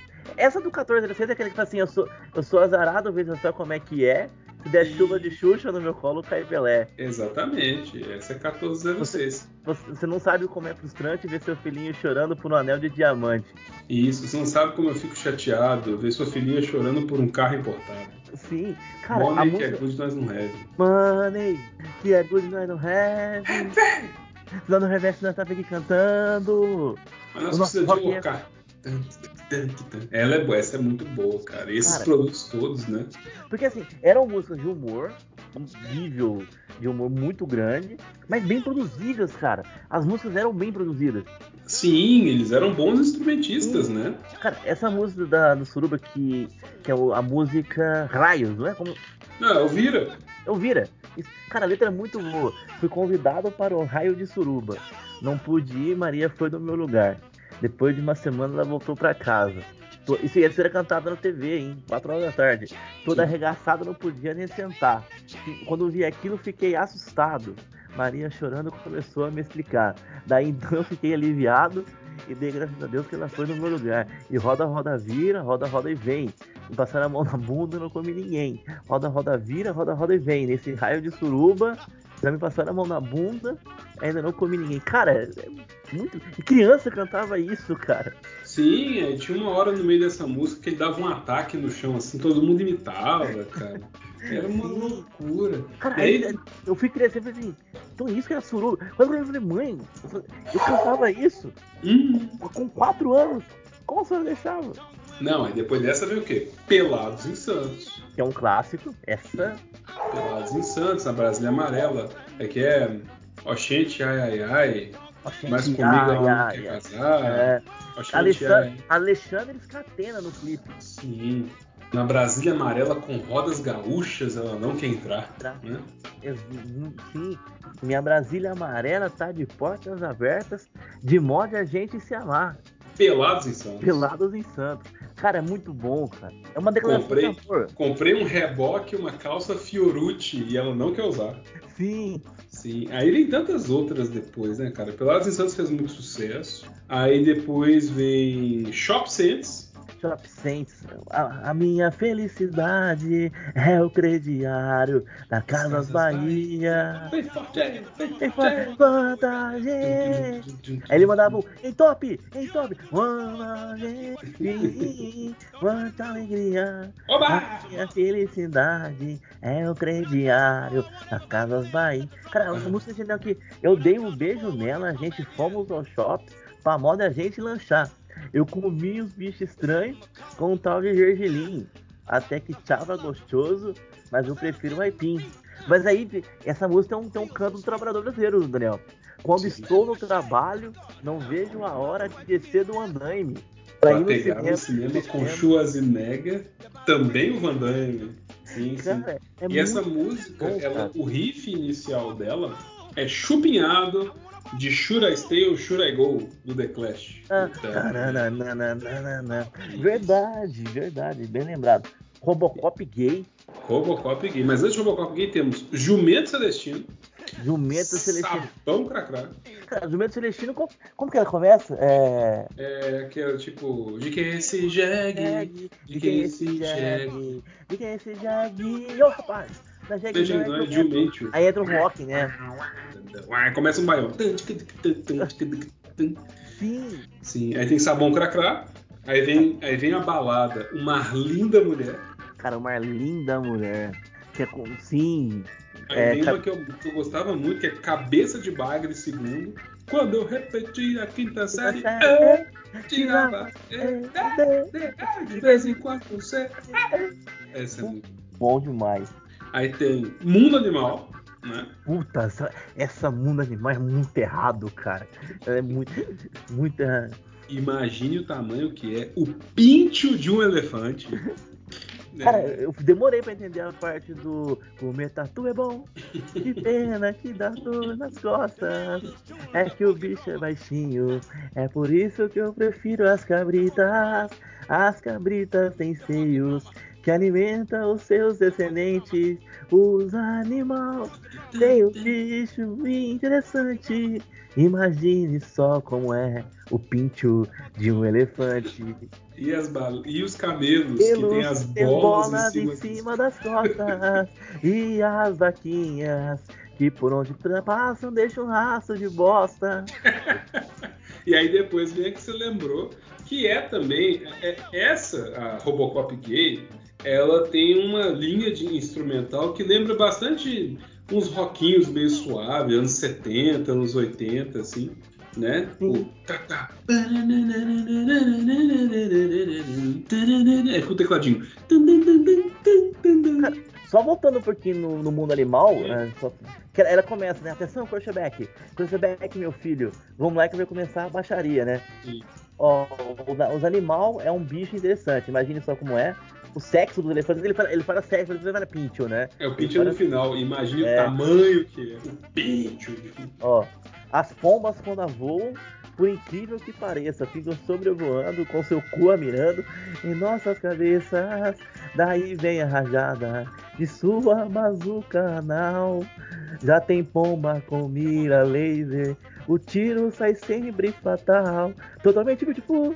As baleias do oceano, nadando com graça, fugindo da graça da caça dos homens humanos. Homens humanos, cara. O homem é corno e cruel, mata a baleia que não chifre. O que, que tem a ver uma coisa com a outra, entendeu? Sim, cara.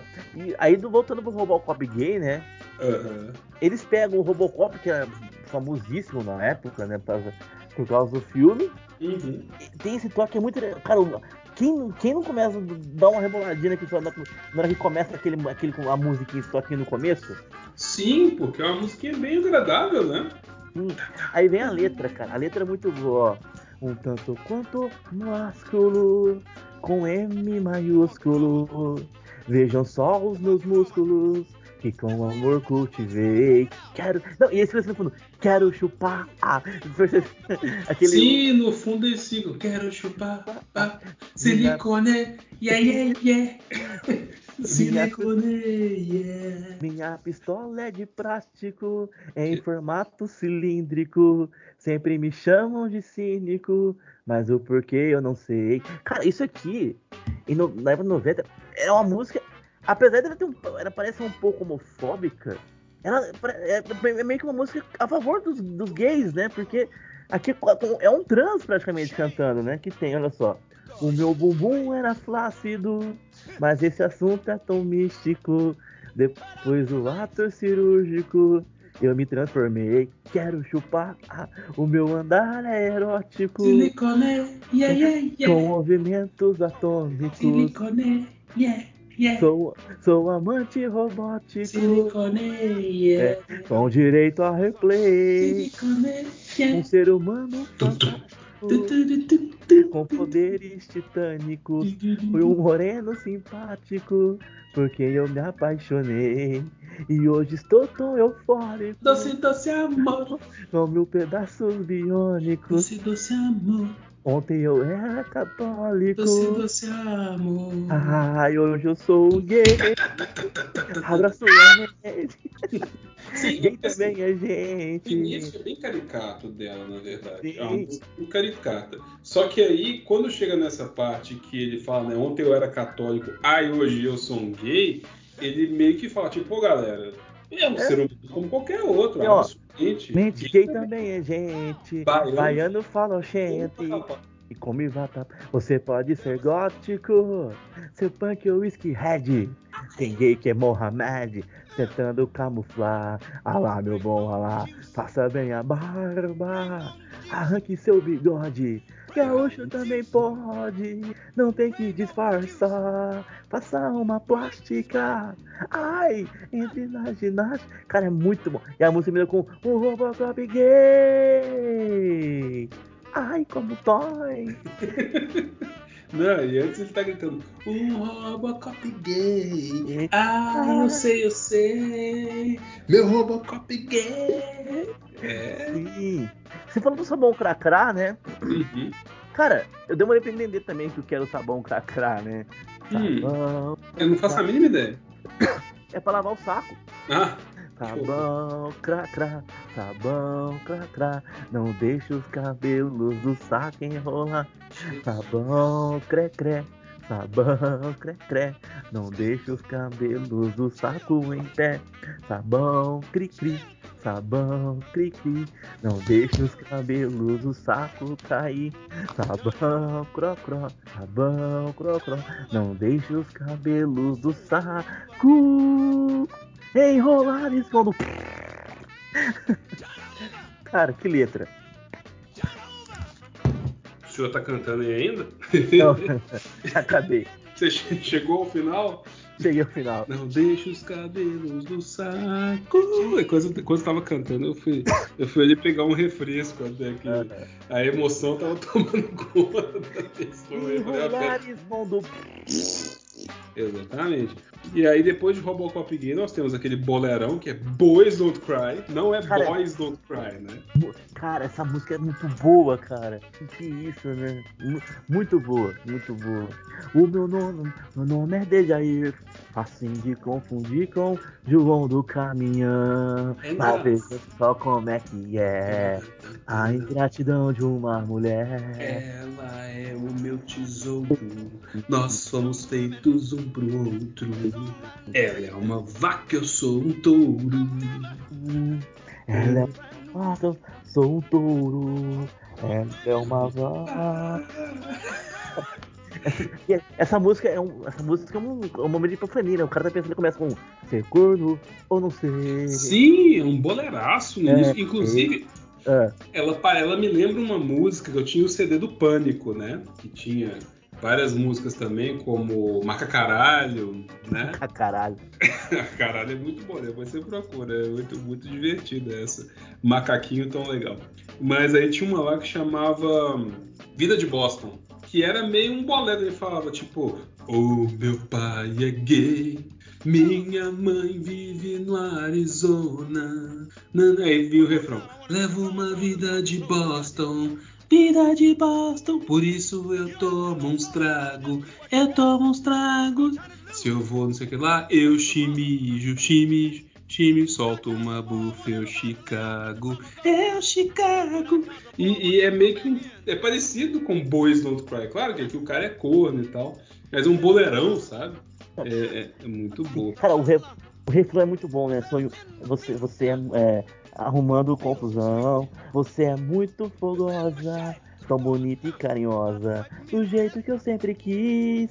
Minha coisinha gostosa, dá aos pobres é bondosa. Sou corno, mas sou feliz. Sou um homem, um homem conformado. conformado. Escuto a voz do coração. Sou um corno apaixonado. Sei que já fui chifrado. Mas o que vale é tesão. Que já aceitou que é corno, né? E Não, na é. cama, quando inflama, por outro nome me chama. Mas sem fácil explicação. Meu nome é Dejair. Facinho de confundir. São João do Caminhão. Muito, muito bom. Veja só como é que é é. que é? A ingratidão de uma. Ela é o meu tesouro. Aí fica uns negócios meio metal, assim, né? Aham. É muito boa. E depois dessa tem uma que eu acho que é de fato uma música zoeira, mas claro que o nome é horrível, que é Débil Metal. Que aí eles cantam em inglês, e é um metalzão pesado pra caramba. E eles cantam em inglês e a música não faz sentido, que ele fala tipo. Walk in the dark, now there's just some cookies. Which is not for you, I know it's not, and I can't explain this melts in my mouth. Dying to me now is popcorn. Don't you understand? Don't you understand, boy? So shake your head. So shake your head, sucker. Que ele fala tipo. Ó, ó, tô, ligando aí, hein? Tô falando propaganda. Tô ligando aí. Ele fala, tipo, andando na escuridão, agora só há alguns biscoitos. Que não são pra você e eu sei que não são. E eu não posso explicar o que é isso derretendo em minha boca. Morrendo agora, pra mim, é pipoca. Não entendes, né? Não entendes, garoto. Então balance sua cabeça. Balance sua cabeça, seu idiota. A letra é isso. A letra da música é isso. Sim, Então é isso. exatamente. Aham, muito bom também. E depois vem o quê? Sábado de Sol. E essa música não é deles, mas é de uma banda que inclusive gravou uma versão dessa música que tocou muito na MTV, que é a banda o quê? Baba Cósmica.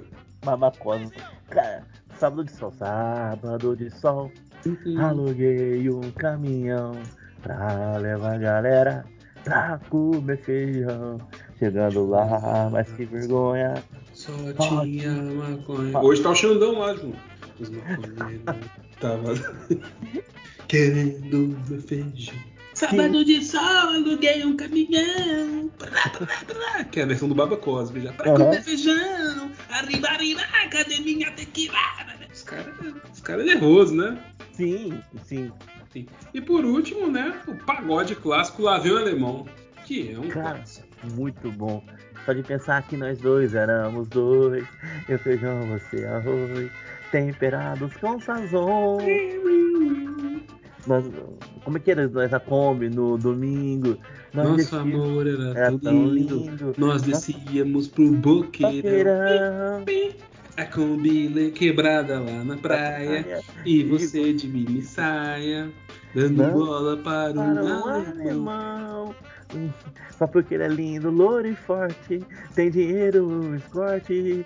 Como moldes você me trocou. Como mods. Pra quem não sabe, moldes é o Absorvente. o sorvete. Você me trocou, subiu a serra, me deixou no boqueirão, arrumou meu coração, depois desapareceu. Fiquei na merda, nas areias do destino, me tratou como um suíno, cuspiu do prato que comeu. E o Dinho canta essa imitando o netinho de Paula, né? E Sim, quem toca e quem toca cavaquinho nessa é o Leandro Learte, do Sim. Arte Popular. o próprio. Cara, é muito genial, muito genial. Muito bom, né, cara? E uma pena que eles morreram tão cedo, né? Cara, a gente fala deles, parece que foi muito. Cara, foi o que? Oito meses que eles. Foi muito pouco. O disco foi lançado em 95. Foi. Deixa eu ver aqui. Inclusive vendeu muito em Portugal, foi o disco mais vendido em 96 em Portugal. Ele foi lançado em 23 de junho de 95.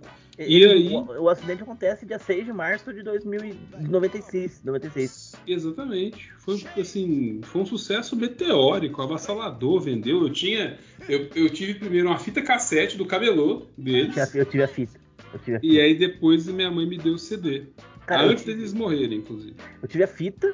Depois meu irmão comprou o CD, que o CD vinha. É com, com aquele encarte, né? Com as letras e tal. E a capa é genial, cara. A capa é genial. Mamonas, a gente pensa nos Mamona, Mamona, né? O Frutinha, né? O. E a, e a capa era dois peitão. E o Mamonas Assassinas era um filme da Volkswagen de ponta cabeça. Uhum. Sim, exatamente. E assim, já era um disco subversivo desde a capa, né? E hum. fizeram um sucesso astronômico. E quando iam fazer turnê em Portugal, voltando um show de Brasília para São Paulo, infelizmente, o avião que eles estavam, que era um avião um táxi aéreo, né, alugado, um Learjet, ao invés de fazer uma curva para o lado certo para poder, eles arremeteram que não conseguiram pousar em Guarulhos, ao invés de ir para o lado certo, que era um lado que não tinha a serra, foram o piloto já, claro, cansado, entre outras coisas, de ficar o dia inteiro à disposição deles, fez uma curva para o lado errado, e aí, como não tinha, não tinha luzes na Serra da Cantareira, né? não tem luz, não tem informação nem nada, infelizmente bateram lá. E sabe, quando eu fiquei sabendo que eles morreram, eu tava num ônibus com meu pai. Eu tava Nossa. andando de ônibus com meu pai, e aí tinha um cara comentando com um trocador, falando: Ah, sabe aquela banda Manos Assassinas? Eu acabei de ouvir no rádio aqui, acabaram de morrer num acidente de avião e tal. Eu li no jornal e tal. E aí eu fiquei tipo, pô, os caras morreram? Aí quando eu cheguei em casa, fui ligar a TV e fui ver, e de fato, eles tinham morrido. Sim, foi domingo de manhã, né? Foi, foi, foi, bem, foi um negócio assim, no final de semana, né? Foi domingo de manhã, foi domingo de manhã. Porque eu lembro que eu tinha uma vizinha, que era a Mércia, né, que é a vizinha nossa aqui. Eu era muito amigo da filha dela, a gente brincava bastante. E na época, cara, não sei se você lembra, pra acontecer tinha uns copinhos que, ele, que eles. Ele, você abria e fechava ele, você lembra? Ele, ele era tipo encaixado, você. Sim. Sabe? E ela tinha me prometido dar um, um copinho daquele pra mim. E, uhum. que ela tinha comprado. Ela falou assim: ah, amanhã cedo você pega, isso no sábado, né? Aí no uhum. domingo, domingo de manhã minha mãe chamou, a gente foi lá pegar. Eu lembro dela me dando copinho, ela falou pra minha mãe, nossa, você... nossa, minha mãe é Vera, né? Nossa, Vera, liguei a TV agora há pouco aqui, tava passando na Globo. Os mamonas morreram. Aí eu olhei assim pra ela, tipo. Que isso, tia, nada a ver, né? Eu olhei, tipo, como assim, né? Criança, mas eu tinha lá quatro para cinco anos, né? Eu tinha quatro anos na época, mas aí eu falei assim, como assim? Vi, vi, eles na televisão esses dias. Aí a gente chegou em casa, minha mãe ligou a televisão, tava aquela imagem da, da serra, né, da cantareira. Com, subindo a fumaça, né? Subindo a fumaça, foi, depois foi o dia inteiro, né? Um, no Gugu, aí mostraram. Aí virou suco dos anos 90, né? Retirando os, os, corpos e tal. Sim, cara, triste demais. E aí, com o um acidente veio todo tipo de gente, né? Veio mãe de Ná falando que viu uma nuvem negra por cima dele. Uhum. Veio o vídeo do Júlio Razek falando que sonhou com acidente de avião um dia antes. Foi. E, e, tinha um deles que era, que era viciado em avião, né? Fazia desenhos de avião e, e tal. Tem a lenda que eles tentaram dirigir, guiar o avião, né? Sim, que o Dinho estaria na, dentro da cabine, né? Sim, sim, sim, foi mesmo.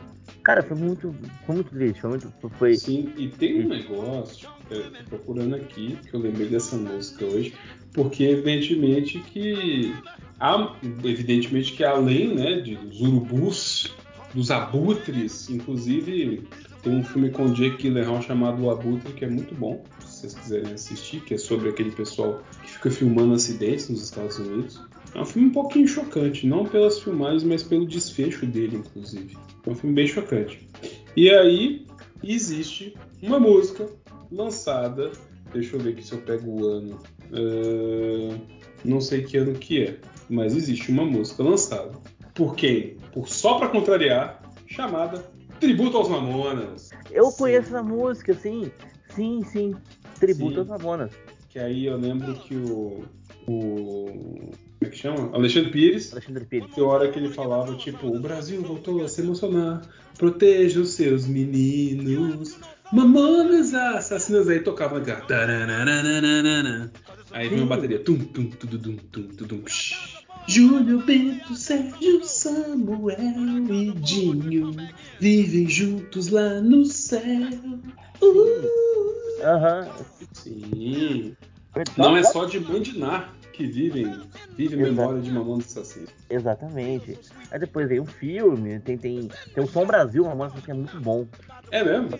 Sim, contando a história. O Som Brasil, sim, sim. Que é a, a Fernanda, a, a Fernanda, a esposa do, do Rodrigo Hilbert, que apresenta o, o programa, né? Uhum. contando, contando a história deles e tal. Cara, é bem legal. E Eles deixaram algumas músicas quase prontas. O, o Rick Bonadil sempre conta isso em entrevistas, né? Tinham, tinham músicas que estavam sendo preparadas para o próximo CD. Sim, mas não, não lançou, né? Não, não, não tinha uma- Teve uma que no aniversário, no aniversário de morte deles, eles gravaram uma das músicas que quem cantou foi o, o, o cara do Jota Quest. Nossa Jota Quest não, perdão, do NX0, não tinha Jota Quest. Do NX0. Hum, Ficou boa, e ficou boa. Que era uma música que eles iam gravar com o Falcão. o Di Ferreira? E o Di Ferreiro, isso. Que eles vão gravar com o Falcão. E aí, Ah, aí o Di Ferreiro gravou com, com o Falcão. Ficou legal. Depois dá uma procurada. Cara, assim, o Mamonas foi, foi um meteoro que passou, né? Tanto que vai fazer. Hoje faz 27 anos que, que eles morreram. Não parece, né? Você. Tá ainda os caras são vivos, né? É, É. porque foi uma, foi um, digamos, foi uma retirada repentina das pessoas, assim, igual, igual também um outro momento dos anos 90, claro que a gente não vai entrar em, em detalhes, que a gente já falou de outros, mas igual a morte do Ayrton Senna, tipo, uma hora o cara tá correndo, na outra no meio da corrida o cara morre e é isso aí. E eles morreram no auge. Sim, Ele- Eles não teve uma queda assim, ah, eles. É, Ah, eles estavam no auge, aí eles começaram a perder, perder fama, o que acontece com qualquer artista. O artista vive de altos e baixos. Eles estavam muito no top, eles iam fazer show na Europa, né? Ia começar no Portugal. O Senna também, o Senna era campeão mundial, tava brigando ali pra, pra ser campeão de novo. E o jeito que foi, né? O Senna todo mundo viu ele morrendo ao vivo. sim, E o Mamonas todo mundo acompanhou, desde viu, viu o acidente, viu tirando os corpos de lá. sim. Igual, assim, outro que também morreu no áudio foi o Lucas Paquetá, né? Sim, Infelizmente. infelizmente. O mundo se despede. Inclusive, hoje eu recebi minha camisa do Manchester City. É, Olha só, aquela que você comprou. Aquela chegou, eu já fui pro CrossFit com ela. Tra- Está pago. Tá pago, tá pago. Mas enfim, infelizmente, né? Tava sendo negociado com o Manchester City de Guardiola, o time, o melhor time e mais bem treinado time do planeta. Imagina o tanto de passe que esse cara ia dar pro Haaland fazer gol, cara. Sim, o que a gente ia falar de paquetar pra rádio na Kickoff Radio ia ser sacanagem. Paquetopster, né? Paquetopster. Mas aí o cara se envolve com aposta, né? Por causa de um cartão amarelo. É exatamente. Parabéns aos envolvidos, né? É. Como diria Farid Germano, é muito burro. Burro. Tem que Burro. demitir hoje. Cara, que momento. Patrocínio de Gimo, né? Sim, Tomou um Gimo. tomou um Né, gimo. Tá certo. Mas deu pra gente visitar os anos 90 aqui, né, Léo? Deu pra gente fazer um apanhado, né? Dá pra fazer um Visi- programa, 50 Visitamos, programas sobre os anos 90. Mas eu, assim, a gente já, mas eu tenho uma personalidade brasileira que eu vou instar você a mergulhar profundamente nessa personalidade. Que a gente já falou dessa personalidade no último programa. Inclusive uma personalidade que infelizmente ou felizmente já infelizmente nos deixou, mas que felizmente frequentava uma Serra Alameda. Eu quero em um próximo, num vindouro programa, eu quero mergulhar na personalidade de Gugu Liberato. Eu quero ir a fundo, eu quero ir a fundo, Gugu. né? Justamente daquele, tipo, o Gugu Liberato lança rede mundial em que você só pode usar quatro caracteres. Gugu. Eu quero mergulhar nessa personalidade, eu quero ir a fundo No próximo Gugu. episódio? Quem sabe? Verdade. Acho que o Gugu, cara, é um cara que fez história na TV. É uma, pessoa- é uma figura histórica do Brasil, assim como o Jô Soares, Chico Anísio, é uma figura histórica. Falso Silva, Fausto Silva, que inclusive desejamos melhoras, por está favor. internado com insuficiência cardíaca, não nos deixe agora. Por favor, não. Fique, fique mais, fique mais. Eu estou precisando de mais, uma- mais um caminhão do Faustão para ver se eu ganho dessa vez. A gente pode, né? O próximo programa, já que a gente. Muito que a gente citou aqui passou pelo programa, talvez se contar a história dos dois, Falso Silva e Gugu, em seus programas. A rivalidade. A rivalidade, a rivalidade Falso que moldou a TV brasileira. Isso, e aí dividimos. Um pega o lado Gugu e o outro pega o lado Fausto e faz a defesa. Exatamente. Vamos julgar falso Silva e Gugu. O embate, né? A luta embate, entre exatamente. Gugu e Falso Silva em um episódio de mais Tá feito. Tá feito. Tá feito. Vamos começar a estudar, porque Faustão saindo dos estúdios Globo Gigante na abertura. Que saudade, cara. Que bom. As polêmicas, né? As polêmicas, cara. O Nat, o, Na- o Lat, então, vamos. A gente falou do Latininho aqui, só no próximo episódio eu vou contar quem é o Latininho. Sim. Não, pra você ter uma ideia. Oscar Magrini. Oscar, Oscar Magrini. Magrini. Só, só é figuras assim, ó. Né? A capa da Veja, o mundo cão na TV. Nossa, cara. Banheira. Banheira do Gugu. Polêmica Jorge Lafon, Padre Marcelo Rossi. Sim. É um campo muito fértil. Muito, muito. O pessoal entrando no Carandiru. O episódio perdido do Carandiru de, de Domingo Legal. Exato. Entrevista ao PCC. Pô, pô, essa entrevista do PCC, cara. Dá pra contar a história dela. Nossa, dá- é muita coisa. Vai ser, vai ser um episódio de 5 horas. A fabulosa ideia de jogar dinheiro na rua de um helicóptero. Sim. Ai, cara, é muita Pegadinhas. coisa. Pegadinhas. Pegadinha É muita coisa, cara. Perdidos na noite. Nossa. Perdidos na noite. É. Muito Gonçalves, Desci Gonçalves, todo mundo tomar no cu ao vivo. Desci Gonçalves, não povo tomando cu. É, táxi do Gugu com blackface. Suco de anos 90 também. Mais um suco de anos 90, né? Sim, sim. É isso então, Daniel. Vamos pra próxima já. Gugu e Fausto. Gugu versus Fausto. Augusto versus Fausto. Augusto versus Fausto. Exatamente. Já temos o próximo, o próximo tema. Uma luta filosófica e empírica. Muito bem. Então você, Carlos, traga suas últimas considerações para hoje. Então é isso, a gente vai ficando por aqui então, a gente volta daqui um mês, quem sabe a partir de setembro já temos episódios quinzenais. Tá bom? Adiantar isso aí. Bom, foi o convite, pessoal, seguir a gente lá no, no X, né? Arroba NFL Cantadas, no Instagram também Cantado Oficial. E o pessoal no YouTube, né? A gente lá o canal da Kickoff, as transmissões continuam, voltaram os campeonatos em, eh, da Europa. Em Sim. breve volta a NFL também. então, sigam a gente lá e vamos junto nessa. É verdade. É só sucesso, né? É, marretadas, BR Kickoff, NFL, cantadas, é tudo, tudo maravilha, tudo uma coisa Tudo, muito tudo. boa. E eu também quero agradecer a todo mundo que está nos ouvindo. Esse episódio ficou longo, mas claro, estamos aqui saudosos, lembrando dos no- das nossas É. infâncias. E, né? e o bom de ser um episódio só por mês, que dá pra você ouvir aos poucos, né? O pessoal pode ouvir um pouco agora, um pouco depois. Ou pra- parcelado, né? Exatamente. Em, em dó pequenas doses. Passa de duas, três, quatro, cinco, dez vezes no cartão de crédito que vai ser suave pra você. E também me siga nas minhas redes, né? Arroba DF, de F de faca, Hilário com H. Estou. Deixa eu ver onde é que eu tô. Eu estou no Twitter, eu estou no Instagram, eu estou no Facebook. Mas no Facebook você não vai me encontrar por DF Hilário, não. Não me procure no Facebook. Eu estou no Blue Sky e eu estou no Spotable, mas e Spotable eu mal entro. Se você falar alguma coisa lá, eu vou levar uma semana para te responder. Mas tudo bem, tudo bem. Eu posso responder, não vou ser mal agradecido nem deselegante, né? Que é importante a gente ser muito elegante. E aí eu quero também agradecer a presença de Carlos Oliveira, o Cantadas NFL, e já vou deixando claro aqui. Este ano eu vou me encontrar com Carlos Oliveira. Vocês se preparem, hein? Vocês se preparem que o bicho vai pegar. O bicho vai Exatamente. pegar. 2023 o pau vai torar, vai pegar fogo e tudo aqui. Enfim. E também quero mandar assim, aquele beijo para o meu mozão Clares. Mua! Coisa mais linda da minha vida, que tem foto no porta-retrato e vou imprimir mais uma foto para botar em mais um porta-retrato, porque nunca é demais admirar a sua beleza, amor. É, nunca, nunca é demais, é, é nunca é demais você sorver o sabor do amor no seu dia a dia. Você que está amando, você que ama, não precisa, não precisa amar ah, um companheiro, uma companheira. Você que ama a vida, você que ama a sua família, você que ama os seus animais de estimação, você que ama viver que eu sei que é difícil na vida adulta, porque vida adulta são boletos, problemas e resoluções, e tem que praticar exercício físico, senão você vai morrer. É, é difícil, vai morrer cedo, é complicado. Você que ama, beba o néctar da vida diariamente. Beba um pouco, tem aquele seu, aquele seu momentinho de apreciar. Toma aquele café na xícara, assim, pega uma xícara de café, fica no sol, toma um café, sente o aroma dele. Pode ser café adoçado, pode ser café com adoçante, pode ser café sem açúcar.